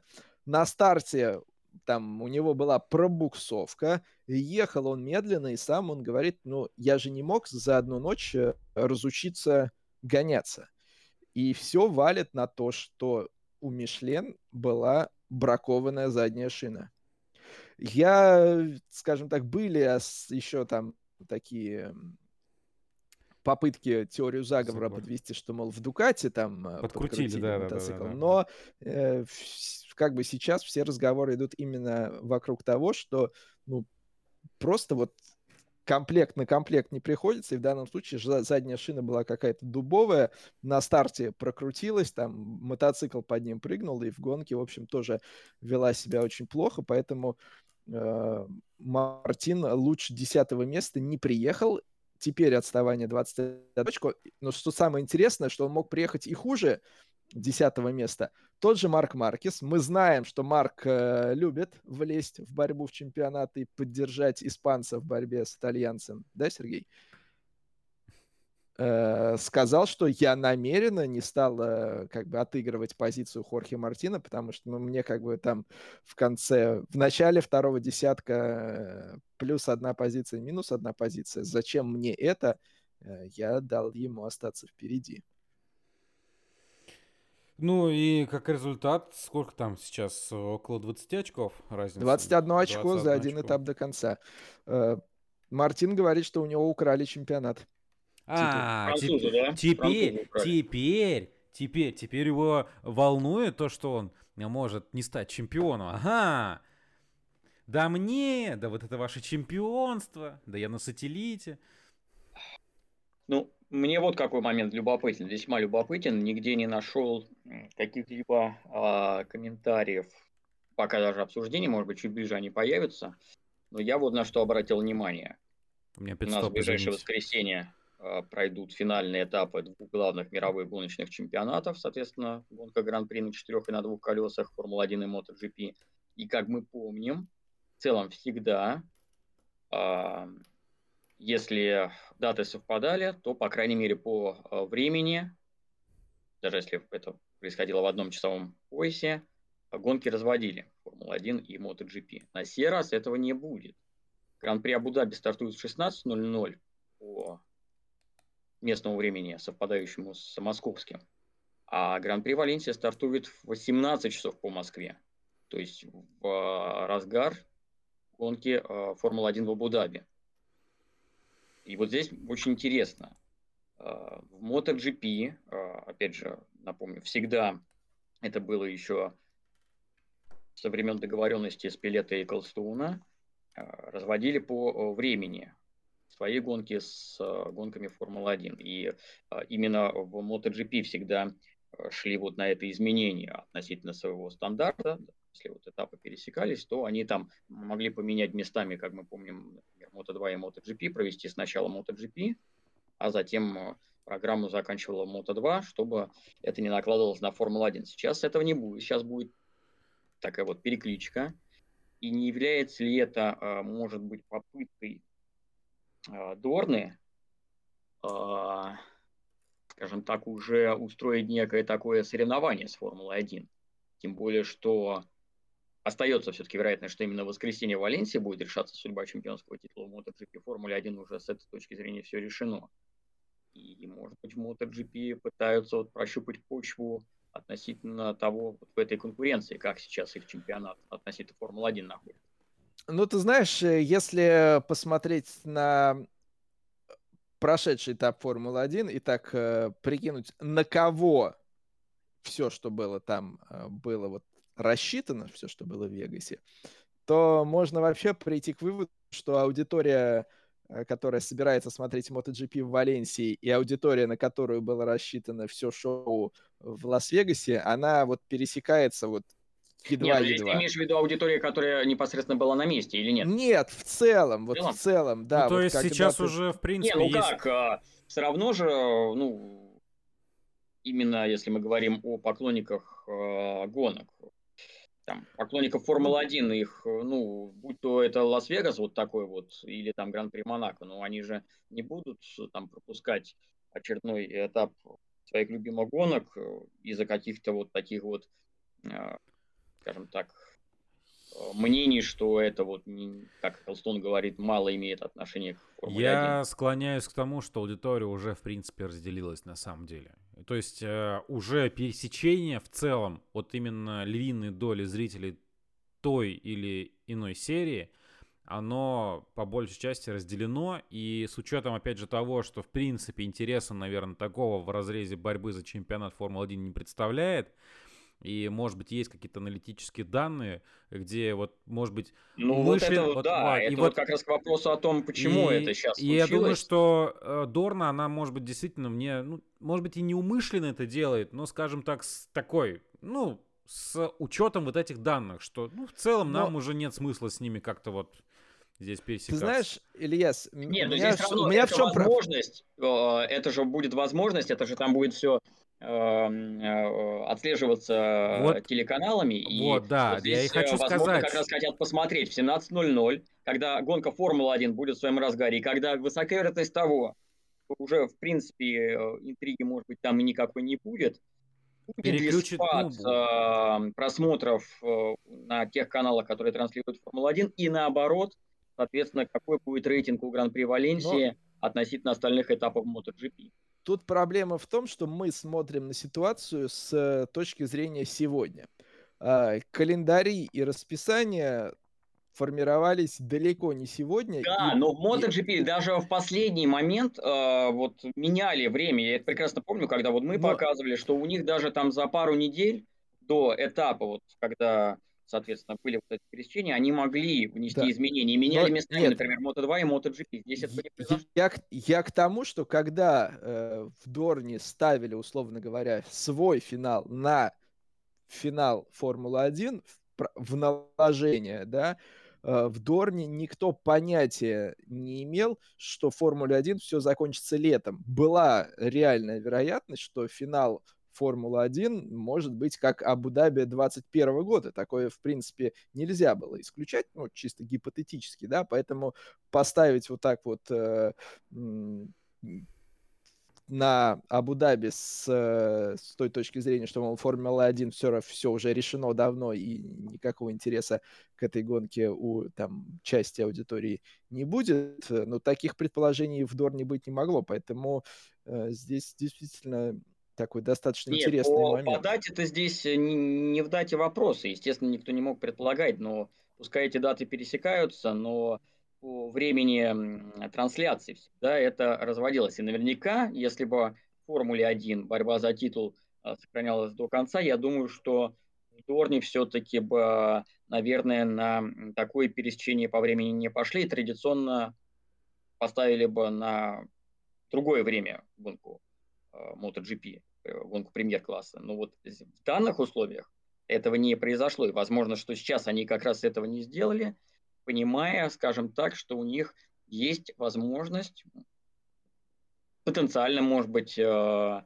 своим партнерам телевизионным показать, что, смотрите, у нас вот такая ситуация, Формула-1 все выключили после первого часа, потому что началась наша э, гонка там решающая и так далее.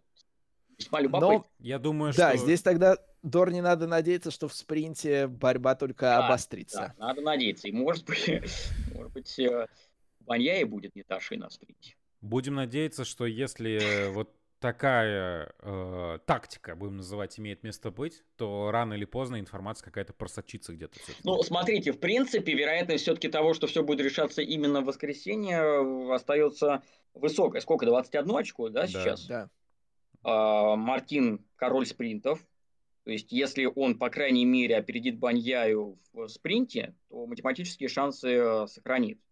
Вопрос, насколько велики это будут шансы. Да? 25 очков дается за победу в основной гонке. Соответственно, если 4 очка Баньяи не отыграет в субботу у Хорхе, то все будет решаться в воскресенье. А учитывая, как Хорхе Мартин выступает в спринтах, есть вероятность того, что он чуть-чуть подсократит это отставание. Вопрос, насколько. Да. И надо всегда помнить, что мотогонки это не автогонки, уж тем более не Формула-1, что там упасть, и мы знаем, как Баня может это сделать, ты упал, и все, и вот она у тебя баранка очень легко. То есть и что не... тут как бы говорить, можно просто вспомнить ту же самую трассу имени Рикардо Торма и сражение между Ники Хейденом и Валентино Росси за титул, когда именно неожиданно нервы сдали у Росси, когда он упал тогда. А, и Хейден в итоге э, стал чемпионом. 2000 году. Ну, в общем, уже прошло немало времени, но в любом случае такой один из... Иных уж нет. Финалов. Да. Сергей, а Руси меня... воспитывает э, сейчас уже во всю свою дочку и учит ее кататься на мини-байке. Да. Сергей, Кстати, меня... он в итоге выехал на прототипе или нет? Погоди, он, он покатался на МП-2. Э, Просто я видел и... протокол, в котором у него ноль кругов было. Нет, нет, он, он ездил, это даже попало вот э, в Full Access, э, про который мы чуть позже поговорим, и э, вот буквально на днях или даже сегодня э, было такое заявление от э, боссов BMW, что они удовлетворены э, тем, как прошли тесты Вали за рулем прототипа LMP2 и продолжают искать слот, чтобы дать ему потестироваться уже в гиперкаре BMW. Вот. Сергей, у меня такой к тебе вопрос. Э, с точки зрения коррекции изменения спортивных регламентов, не пора ли Дорне по всем своим категориям как-то лимитировать, ограничить количество Фернандесов в мотогонке. Ну, это просто какой-то... Я подумал ограничить количество Фернандо Алонсо. Это просто что-то... Ну, сплошные Фернандесы везде. Ну, а что поделать, как бы? Распространенный... Рауль, э, Адриан, э, как его еще? Не, ну среди них же есть и... Э, Два скажем, брата и, два и брата один... Есть, да. да, и еще. И еще, да. Ну... Вот. В Мото-3, э, Сергей, удалось ли тебе как-то зацепить вот ту шумиху с налетом скандальности титула Масии? В каких Я видел только некие обсуждения и заголовки, но вот как-то не, да. не вчитывался и даже не знаю, в чем там сырбор. Uh, сырбор в том, что Масия соперничала с Сасаки за титул. Понятно, что у них еще остается один этап до uh, конца также в Валенсии, но все решилось уже в Катаре, и Масия несколько раз очень в жесткой манере атаковал Сасаки, прям заныривая внутрь, э, мимо поворота и вывозя соперника наружу. Просто вот мимо Апекса, и все остальные заруливали внутрь, они вдвоем уезжали э, туда, к обочине, а иногда и за обочину. А затем и партнер Маси по команде также похожие, даже более жесткие маневры в адрес Сасаки предпринимал, проезжая того, еще оглядывался, чтобы посмотреть, э, какие последствия, хорошо ли он ли его выдавил, далеко ли он его выдавил, и много ли позиций Сасаки потерял. И, в общем, так э, даже особо никто, как я понимаю, и не отрицал, что, в общем-то, это была намеренная кампания против э, японского гонщика. Мото 3 жесткие гонки. Ну, там всегда зарубы. Не без последствий. Да, вот такие события в MotoGP. Соответственно, Moto3 и Moto2 титулы решены. В старшем классе э, все решится в Валенсии. Вне прогноза конкурса. Сергей, кто станет чемпионом? Ну, как бы отрыв сейчас большой, конечно, проще сказать Баньяя. А поэтому скажу Мартин. Илья. Ну, я поэтому скажу Баньяя. Сергей не осталось выбора. Сергей ну, только да. можно сказать, что они закончат чемпионат с равной суммой баллов и по дополнительным показателям. Кого там больше побед. Забегая немножечко вперед, ты нажал... Ну ладно, я сейчас не буду, а то сейчас скажете, что ты там начинаешь, ладно. Да. Но я скажу так, что мне кажется, если э, Мартин выиграет, это будет, конечно, так больше, сенса... больше сенсации и, и громче. Это будет очень обидно для Пека. Я э, такого разочарования просто не могу ему желать даже. Хотя э, громкой сенсации мне тоже, безусловно, хочется. Ну, прежде всего, хотелось да. бы, чтобы все решалось именно в воскресенье, как мы говорили, и чтобы э, нервы были натянуты у всех, и претендентов на титул, и болельщиков, как сторона, чтобы вот была такая драма. И чтобы э, Дорна могла похвастаться рейтингами. WC э, подарили нам некоторые новости, которые на самом деле э, вышли даже раньше, чем можно было подумать. Почему? Конечно же, самая громкая новость э, последних дней – это то, что в Тойоте в составе седьмого экипажа произошла замена. Хосе Мария Лопес отправляется в WC в категорию LMGT3 в составе команды ASP выступать за рулем Лексуса, а его место за рулем гиперкара заменит Ник Деврис. Вот такая вот произошла а, рокировочка. А, мне понравился пост Романа Русинова, который отметил, что половина состава Toyota все время выступала за G-Drive. Там... Я думаю, что э, Роман Александрович может смело написать, что половина вообще пилотона. Пилотон, вот, да. да. Мира была в составе G-Drive Racing и возвращена именно под руководством Романа.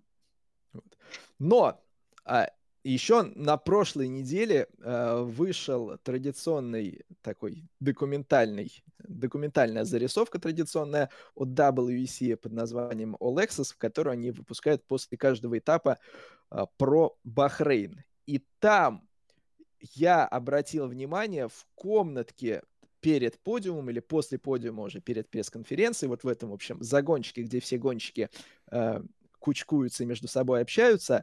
Хосе Мария Лопес, э, по-моему, к Алексу Рибейросу обращался, говорит, ну, в следующем сезоне с тобой погоняемся в GT3. Прям вот прямым текстом до официальных заявлений мы услышали в открытую, что Лопес будет в GT3. Официально нигде это не сообщалось, и несколько дней спустя эта новость уже вышла официально, но вот так вот проговорился Хосе Мария чуть Э, раньше. А монтажеры профукали. Я думаю, они наоборот. Я думаю... Выцепили это WEC им до mm. каких-то сложностей объявлений, потому что вот вся фишка этого All Access в том, что туда регулярно попадают какие-то такие моменты, mm. которые как ну, бы не, я согласен. Не это называется, как это сказать, пасхалочка, пасхалочка своего рода. Но в, в этом и прелесть этой серии, что она не, не такая, не сглаженная и чисто пахнущая. Там вот иногда проскакивают, если внимательно слушать и внимательно смотреть, очень интересные вещи, потому что там такой живяк э, живиком. Сереж, у меня тогда вопрос. Да. Кинокартина финальная серия фильма, вот э, я не знаю, это является частью всего того, что выходило до этого, либо же это все-таки отдельный продукт а, с нашим многоуважаемым Майклом Фасбендером. Вот это а, живое или не живое? Я только начал смотреть.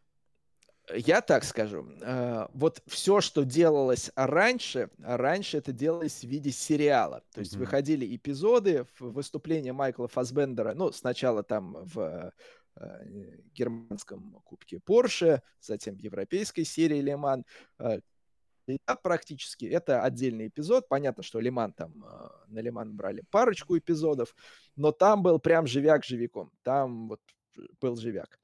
То, что вышло сейчас, вместо целого сезона все события 2023 года они запихнули в один полуторачасовой фильм. То есть это уже не набор эпизодов, а один фильм, естественно, центром повествования являются события Лимана, все остальное постольку поскольку.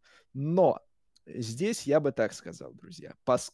так как Фасбендер, в общем-то, свою гоночную карьеру на определенном этапе вот сейчас завершает, да, а, это был такой э, прощальный клип, прощальный фильм, и он значительно более гладенький, обтекаемый такой, э, с выверенными формулировками. Э, несколько напоминает такое кино, которое э, там, выпускники сделали к последнему звонку о том, как здорово было эти 11 лет провести в компании замечательных учителей. Все равно интересно, все равно такой э, моменты бэкстейджа, естественно, присутствуют, от этого никуда, но он... Э, Причесанный. Так, э, причесанный, да, такой вот именно э, на прощ... А на прощание вот такой вот э, фильм. Всем большое спасибо. Все свободны. Потому что вот эта история, история Фасбендера с Лиманом пока завершается. Но ему и ехать-то, в общем, не, негде э, пока больше особо. Так что... Так что так. Но э, фильм э, вышел. Фильм доступен э, в YouTube. Все э, рекомендую посмотреть. Просто еще разочек вспомнить Лиман и как там это происходит.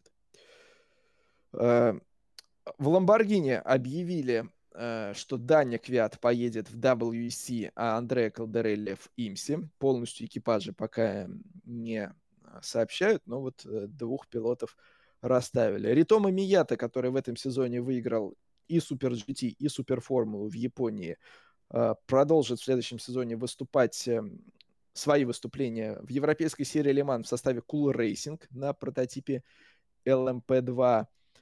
А в рубрике «Бесполезная статистика», Ильяс, сегодня двигатели Гибсон, так, и что с которые, поскольку, поскольку мы знаем, что двигатели Гибсон стоят на прототипах, на прототипах LMP2, LMP2 в WC свою карьеру завершили, и вот в Гибсон выпустили такую статистику, что с 2016 года э, двигатели эти заставили колеса провернуться 904 раза, 904 миллиона 885 тысяч 215 раз. Вот столько раз провернулись колеса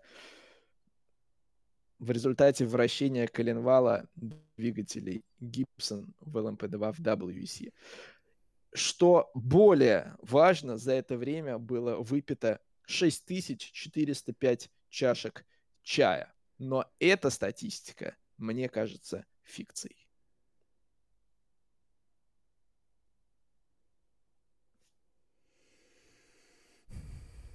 Доволен, Ильяс? Я вообще невероятно. Вот если бы они посчитали бы, сколько двигателей эти... А, они эту статистику не будут давать. Там Greenpeace всех там потом. Добрый вечер скажет. Сколько топлива было сожжено. Вот тогда, да. Эту статистику никто не даст. Хотя посчитать приблизительно нет, не получится. Да нет, там, наверное, есть, просто она, она не, будет... она не настолько а... захватывающая, как количество Да, по-любому она захватывающая. Там танкерами по-любому это измеряется. Ну, Сергей, ты в то время беспокоился суди... судьбой Адриана Бёрджеса, э, которого в Австралии поймали э, на вождении в нетрезвом состоянии. И он в итоге покидает организацию Supercars после всего вот этого скандала. Их пути расходятся. Такая была. Новость. Сергей, кто это, да? Бёрджес был такой да. инженер у Валентина Росси. Я что-то про другого, про другого первый раз слышу. Ну, Когда мы, я беспокоился? Ну, мы его обсуждали. Привет, да. я Ильяс, это вот Сережа Краснов. В эфире. Э, в, в августе его ну, пойма... августе, поймали, а мы обсуждали, наверное, в сентябре. Да. Сейчас уже ноябрь. Да, уже И мало на дворе. Ильяс. Ау. А, у меня есть подозрение, что в следующем сезоне Академии Формулы-1 чемпионата, где выступают исключительно девушки, ты будешь болеть за гонщицу, представляющую команду Уильямс, и зовут ее Лия Блок. А, я слышал про эту новость, да, что Лия Блок подписала контракт с Уильямс. А, вообще, в целом, на самом деле, Лия, дочь Кена Блок, она ведь после того, как не стала отца, она, ну, она и до этого активно, на самом деле, принимала участие в различных э, мероприятиях, вообще активно занимается экстремальными видами спорта, в том числе технику водят. И они подхватили, я так понимаю, эту историю, и как в том числе, я так понимаю, что и честь, дань, уважение отцу, и она вот решила продолжать карьеру. И я так понимаю, что они отзываются очень положительно, что в целом показывают очень хорошие результаты. Поэтому я думаю, почему нет. В принципе, с учетом того, кем был ее отец, видимо, с кем она проводила большую часть времени, наверное, это имеет место быть история, вполне себе. Поэтому... Ты знаешь, э, в твоей фразе сейчас, учитывая, кем был ее отец, все остальные участницы F1 Academy должны так немножечко насторожиться, Нет, когда я... на трассу с ней выйдут. Не, я к тому то, что... Через машины, прыжки такие. Я к тому то, что само появление именно дочери Кена Блока, вот, ну, такой вот какой-то автоспортивная карьера, она, ну, наверное, не является неожиданностью, скажем так. Поэтому здорово.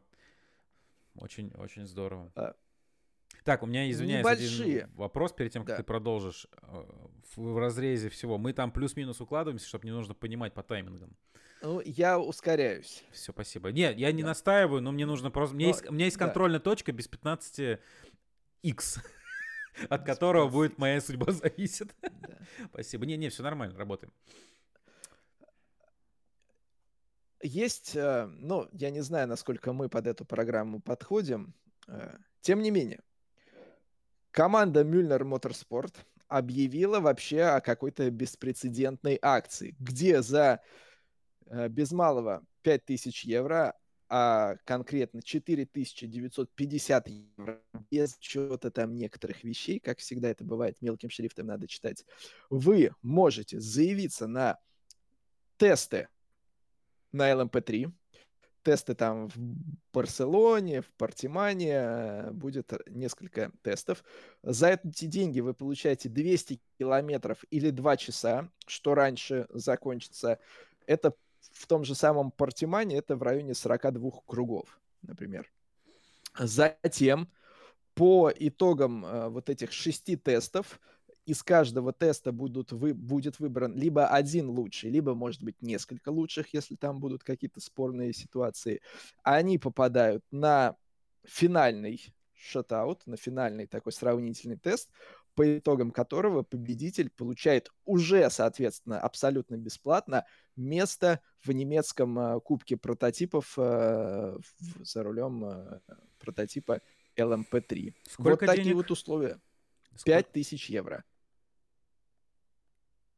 Но, естественно, это не идет ни в какие сравнения с реальным бюджетом участия в сезоне прототайп Коп- Cup. Копейки вообще. Вот. Но э, сразу всех спешу частично расстроить. Э, есть некоторые ограничения. Во-первых, э, у тебя не должно быть опыта выступления в ЛМП-3 на момент. Так, прохожу. Тестов. Во-вторых, ты должен быть не старше 21 года. Можно заканчивать эфир. Вот здесь, здесь у меня возникает вопрос. Вот не старше 21 года ты должен быть, и при этом 5000 евро ты тоже должен быть готов выложить. Вот это же... Вот а, но э, вот что касается возрастного ценза, Сергей расстроился, э, написано, что могут сделать исключение. Поэтому надежда умирает последним. И также ты должен быть не законтрактован э, ни с одним из производителей и э, ни с одной из команд. Поэтому, Сергей, не знаю, как э, подходишь ли ты под, э, под этот критерий или э, нет. Готов поучаствовать. Прямо сейчас тысячу рублей перекину на этот поддержку вот. начинания. Вот такая вот есть возможность у молодежи, рвущейся в э, прототипы, попробовать прорваться, э, ну, не то что на самый верх, но, по крайней мере, э, в прототип Cup немецкий, в общем, такая уже достаточно солидная серия. Но, соответственно, там транспортные расходы, проживание и прочее, прочее, все по ходу сезона ляжет уже на вас. То есть здесь вы тоже должны будете как-то финансировать свое перемещение, передвижение, нахождение, проживание, питание, амуницию. Вот.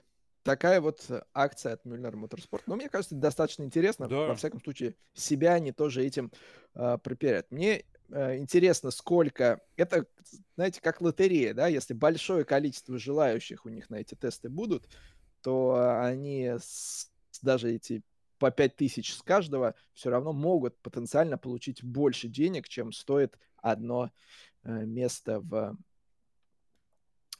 в сезоне. Поэтому такая, такая вот штучка от них. Э, в Макао. По Макао очень э, быстро, но все-таки надо пробежаться. Да. Слушай, для меня Макао это, конечно, я честно скажу, я ни одну гонку не смог посмотреть от начала до конца. Во-вторых, спасибо Сергею Краснову за тизер. Знаешь, Ильяс, который пропустил гонку GT, такой, ну, сейчас доеду до дома, посмотри, тут Краснов тебе в WhatsApp. А там, посмотри, он шампанское Марчелло пьет. И я такой, ну, я еще, знаешь, такой с надеждой, ну, а вдруг не первое место? И потом Краснов мне еще через час. Вкус через по... два часа, ну, через я два. долго ждал. Вкус, вкус победного шампанского. Я такой, да чтоб тебя за ногу. А, для меня отметилось, я просто вкратце, если скажу, мне особо говорить, наверное, нечего, но для меня отметилась отдельно, конечно, гонка, мотогонка. Очередной раз смотреть, как они едут вдоль этих э, заборов, просто дух захватывает на самом деле. И борьба, кстати говоря, была, ну, хотя старт такой очень был э, неприятный, потому что падение одного, и которое не попало в трансляцию, и потом наезд второго мотоциклиста, уже лежачий байк, смотрелось так но там проблема в том, что э, они гоняются с утра. Это первая сессия фактически после закрытия дорог. То есть э, между э, днями по этим улицам ездят об, обычные машины. И кто-то там что-то разлил, там было масло, поэтому вот они начали, поскользнулись, упали, и затем была долгая пауза, когда там вот этот участок в районе э, там наверху зачищали. Вот, э, поэтому сама гонка мото, конечно. Там еще единственная вот эта ситуация была забавная, когда они уже вармап проехали, встали, и кто-то из э, с первых рядов мотоциклистов, у него, видимо, проблемы с байком, он то ли заглох, то ли еще что-то. Он не понимает, что делать, просит, типа, ребят, помогите мне оттащить байк, как бы, я тут не могу. А там уже сзади, знаешь, типа, эй, вы что там, ну давай, давай, стартуй, стартуй, мы тут заряжены. Там уже такое, знаешь, волна негодования.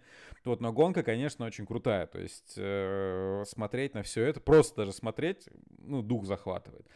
Вот, в Формуле 3, конечно же, машина Пол Арона, которая разорвала на две части, она еще и горит, там полыхает, ну, как бы... Я даже красных флагов, если честно, не видел. У вас там машина как бы горит, а тут вроде как...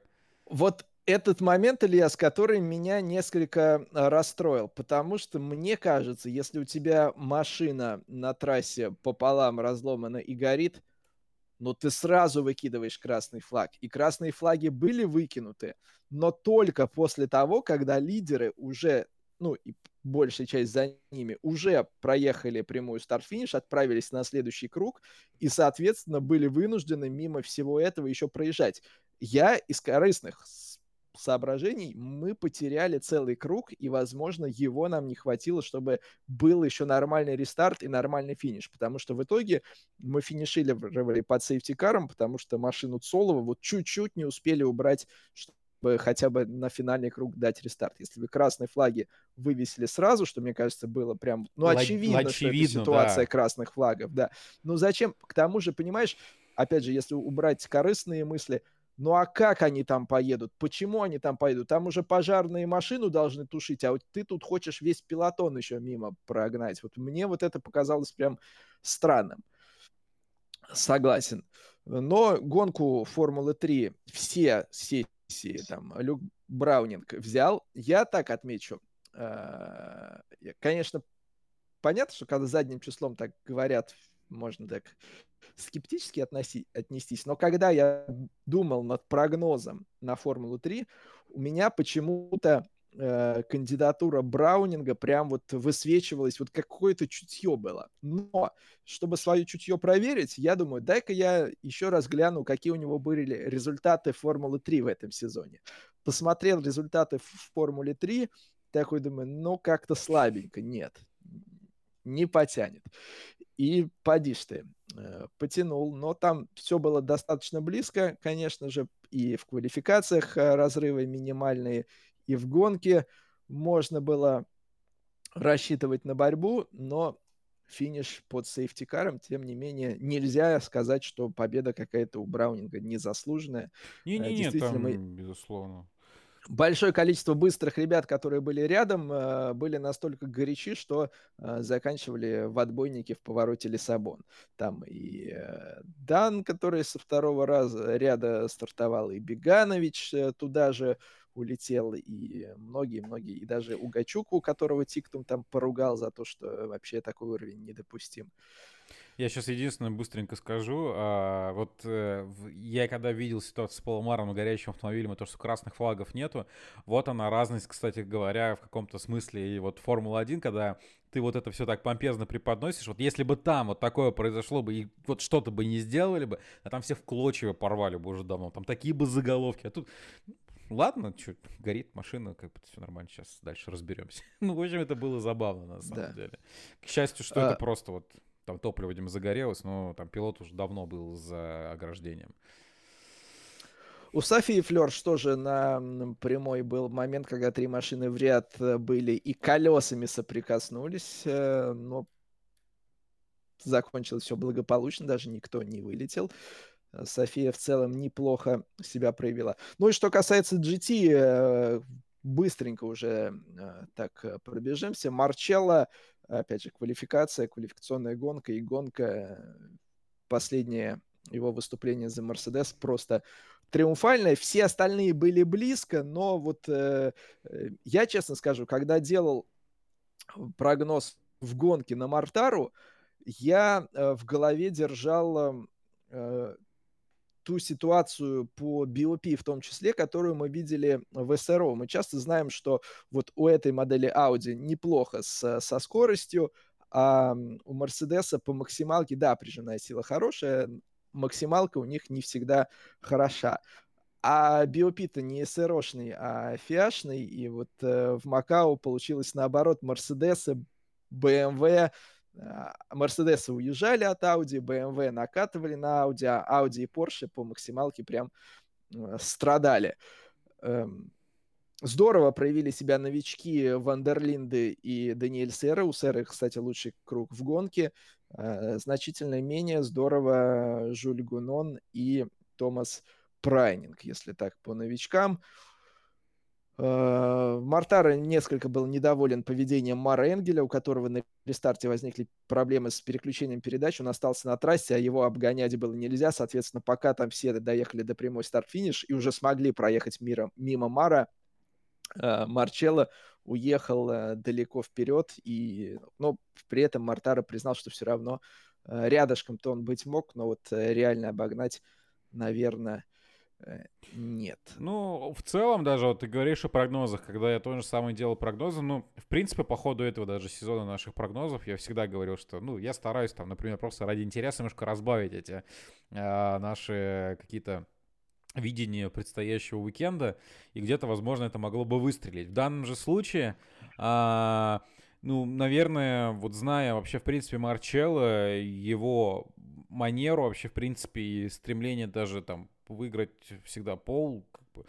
а, и опять же, наверное, беря в, э, скажем так, учитывая трассу, и что она такая не самая обгонная, и, в принципе, полпозиции тебе там, может быть, не дает гарантии победы, но все-таки, там, если ты там Марчелло и на полпозиции, ну, оторваться и создать определенные, э, определенные преимущества, но... ну, было не так Оторваться, сложно. в общем-то, у него не получалось, но и... Не подпускал да, он к себе никого, по сути. Да, вот, да, вот. ну, неизвестно, что бы сделал Мар Энгель, э, но у Мара на рестарте возникли те самые проблемы. Я но тому, как бы то ни было. Я к тому, то, да. что победа Марчелла и все эти результаты, они ну, не были супер неожидаемыми. Это, в принципе, такой ну, ожидаемый, хороший результат. Как бы. Могли любые другие быть э, на его месте, потому что это Макао. Но в целом, да, Марчелло. Ну, да.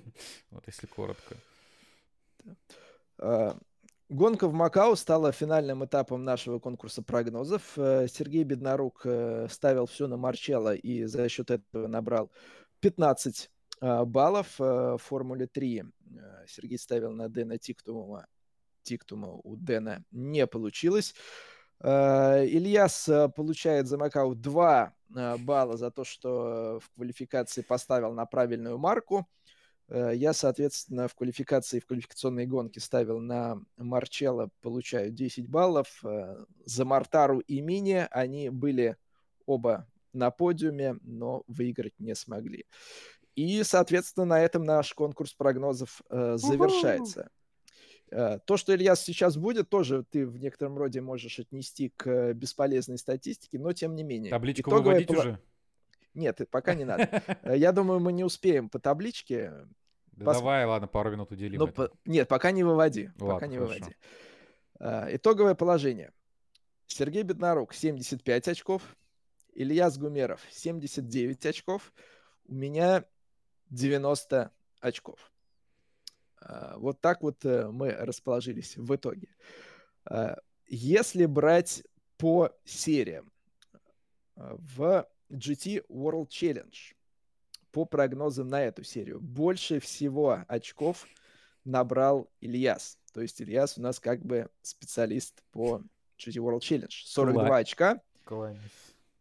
30 очков у Сергея, у меня GT World Challenge э, только 21 очко. У меня есть отдельно еще разбивочка по спринту Endurance, но э, здесь тоже первенствует везде Ильяс. Э, по ДТМ э, там э, несколько иная ситуация. 27 очков по ДТМ я набрал. У Сергея 10 очков, у Ильяса за ДТМ по ходу сезона лишь 7 очков в копилке. В WEC Ильяс также больше всех очков набрал, 23 очка. 18 у Сергея, 15 у меня, то есть э, здесь я на третьем месте, но при этом во многом за счет э, правильного попадания в победителей Инди 500 по различным особым событиям, куда там и Баттерст попадает, и э, Бамп Day Инди 500, и сама гонка Инди 500. Э, здесь вот за счет этого у меня 27 очков, у Сергея Беднорука 17, у Ильяса 7. А, Ильяс также становится королем квалификаций, потому что за э, прогнозы на квалификацию он смог заработать 39 баллов, что больше, чем у всех остальных. А столько же 39 баллов Сергей Беднорук заработал на прогнозах на гонке – но э, это не лучший показатель. А лучший показатель у Сергея Беднорука в прогнозах на место конкретных людей. Так что вот с точки зрения вот этих снайперских попаданий, здесь Сергей э, лучше других себя появил, проявил. Он дважды смог э, правильно попасть в позицию того или иного персонажа на финише. У него 16 очков. Один раз Сергей правильно попал в позицию Валентина Росси и один раз правильно попал в позицию Даниила Квята. Кстати говоря, кроме Сергея, никто больше в позицию Валентина Росси правильно попасть по ходу сезона не смог. А вот э, позицию Валентина, э, Валентина, Даниила Квята э, также один раз Ильяс угадал. А я ни в Росси, ни в Данию э, не попал, зато один раз попал в Да вида Шумахера. Э, вот такие вот э, Теперь результат... я понимаю, кто пишет эти статьи с уникальной да. статистикой интереснейшей, откуда вообще вся эта информация. Вот он сидит, собственно, виновник торжества. Да, при этом я отмечу, друзья, что если брать средний показатель по тому, сколько баллов э, набирать мы за этап, да, по ходу сезона, то он оказывается по всем сериям практически ниже, чем в прошлом году. Ну, если сравнивать те же серии, например, там GT World Challenge, DTM, то есть э, в этом сезоне либо мы были менее прозорливыми, либо гонки более непредсказуемыми. Ты вот понимаешь, а, чем он занимается? Я вот, да. вот это же надо сидеть же, все анализировать, составлять таблички. Господи. Да. И что касается вообще динамики э, сезона, э, Ильяс, вот здесь можно так, табличку табличка, вывести. Табличка поехала в эфир. Открываем сейчас все. Табличка в эфире. Так, табличка смотрим. в эфире. Так. Ильяс э, большую часть сезона лидировал. Оранжевая траектория — это именно ты, но здесь переломом стал этап Фудзи. Тот самый этап, Ильяс, когда я перевернул твой прогноз, и он сыграл в полной мере. Э, в этот момент на 22-м этапе из 29 э, в сезоне я вырвался вперед и... Лидерство не упускал. Да, хотя, хотя в Бахрейне мы видим, ты был очень близок. И если бы в Макао, может быть, чуть э, менее экзотичны были твои прогнозы, кто знает, чем бы все. А я в целом за экзотику. Я же всегда говорил, интереснее вот так вот где-нибудь выстрелить. Но не пошло, ну ладно, зато есть повод э, э, после 16 декабря встретиться в Москве и э, поговорить об этом с глазу на глаз, что называется. Главное не в глаз, чтобы никому. Хоп, а то там мало ли да. огорченные будут особенно. Сереж, ты вот, что так грустишь-то? Все, расстроился. Третье место. Но ты на подиуме все равно, ты на подиуме. Да, Сергей, зато у тебя первое место по в номинации «Снайпер». Да. Ильяс э, мастер квалификаций э, по гонкам э, у меня лучший показатель, а по попаданию в конкретное место, как это странно бы не звучало, самый меткий глаз э, выходит у тебя. Э, вот такие вот э, результаты нашего конкурса прогнозов. Это если кратко, совсем кратко.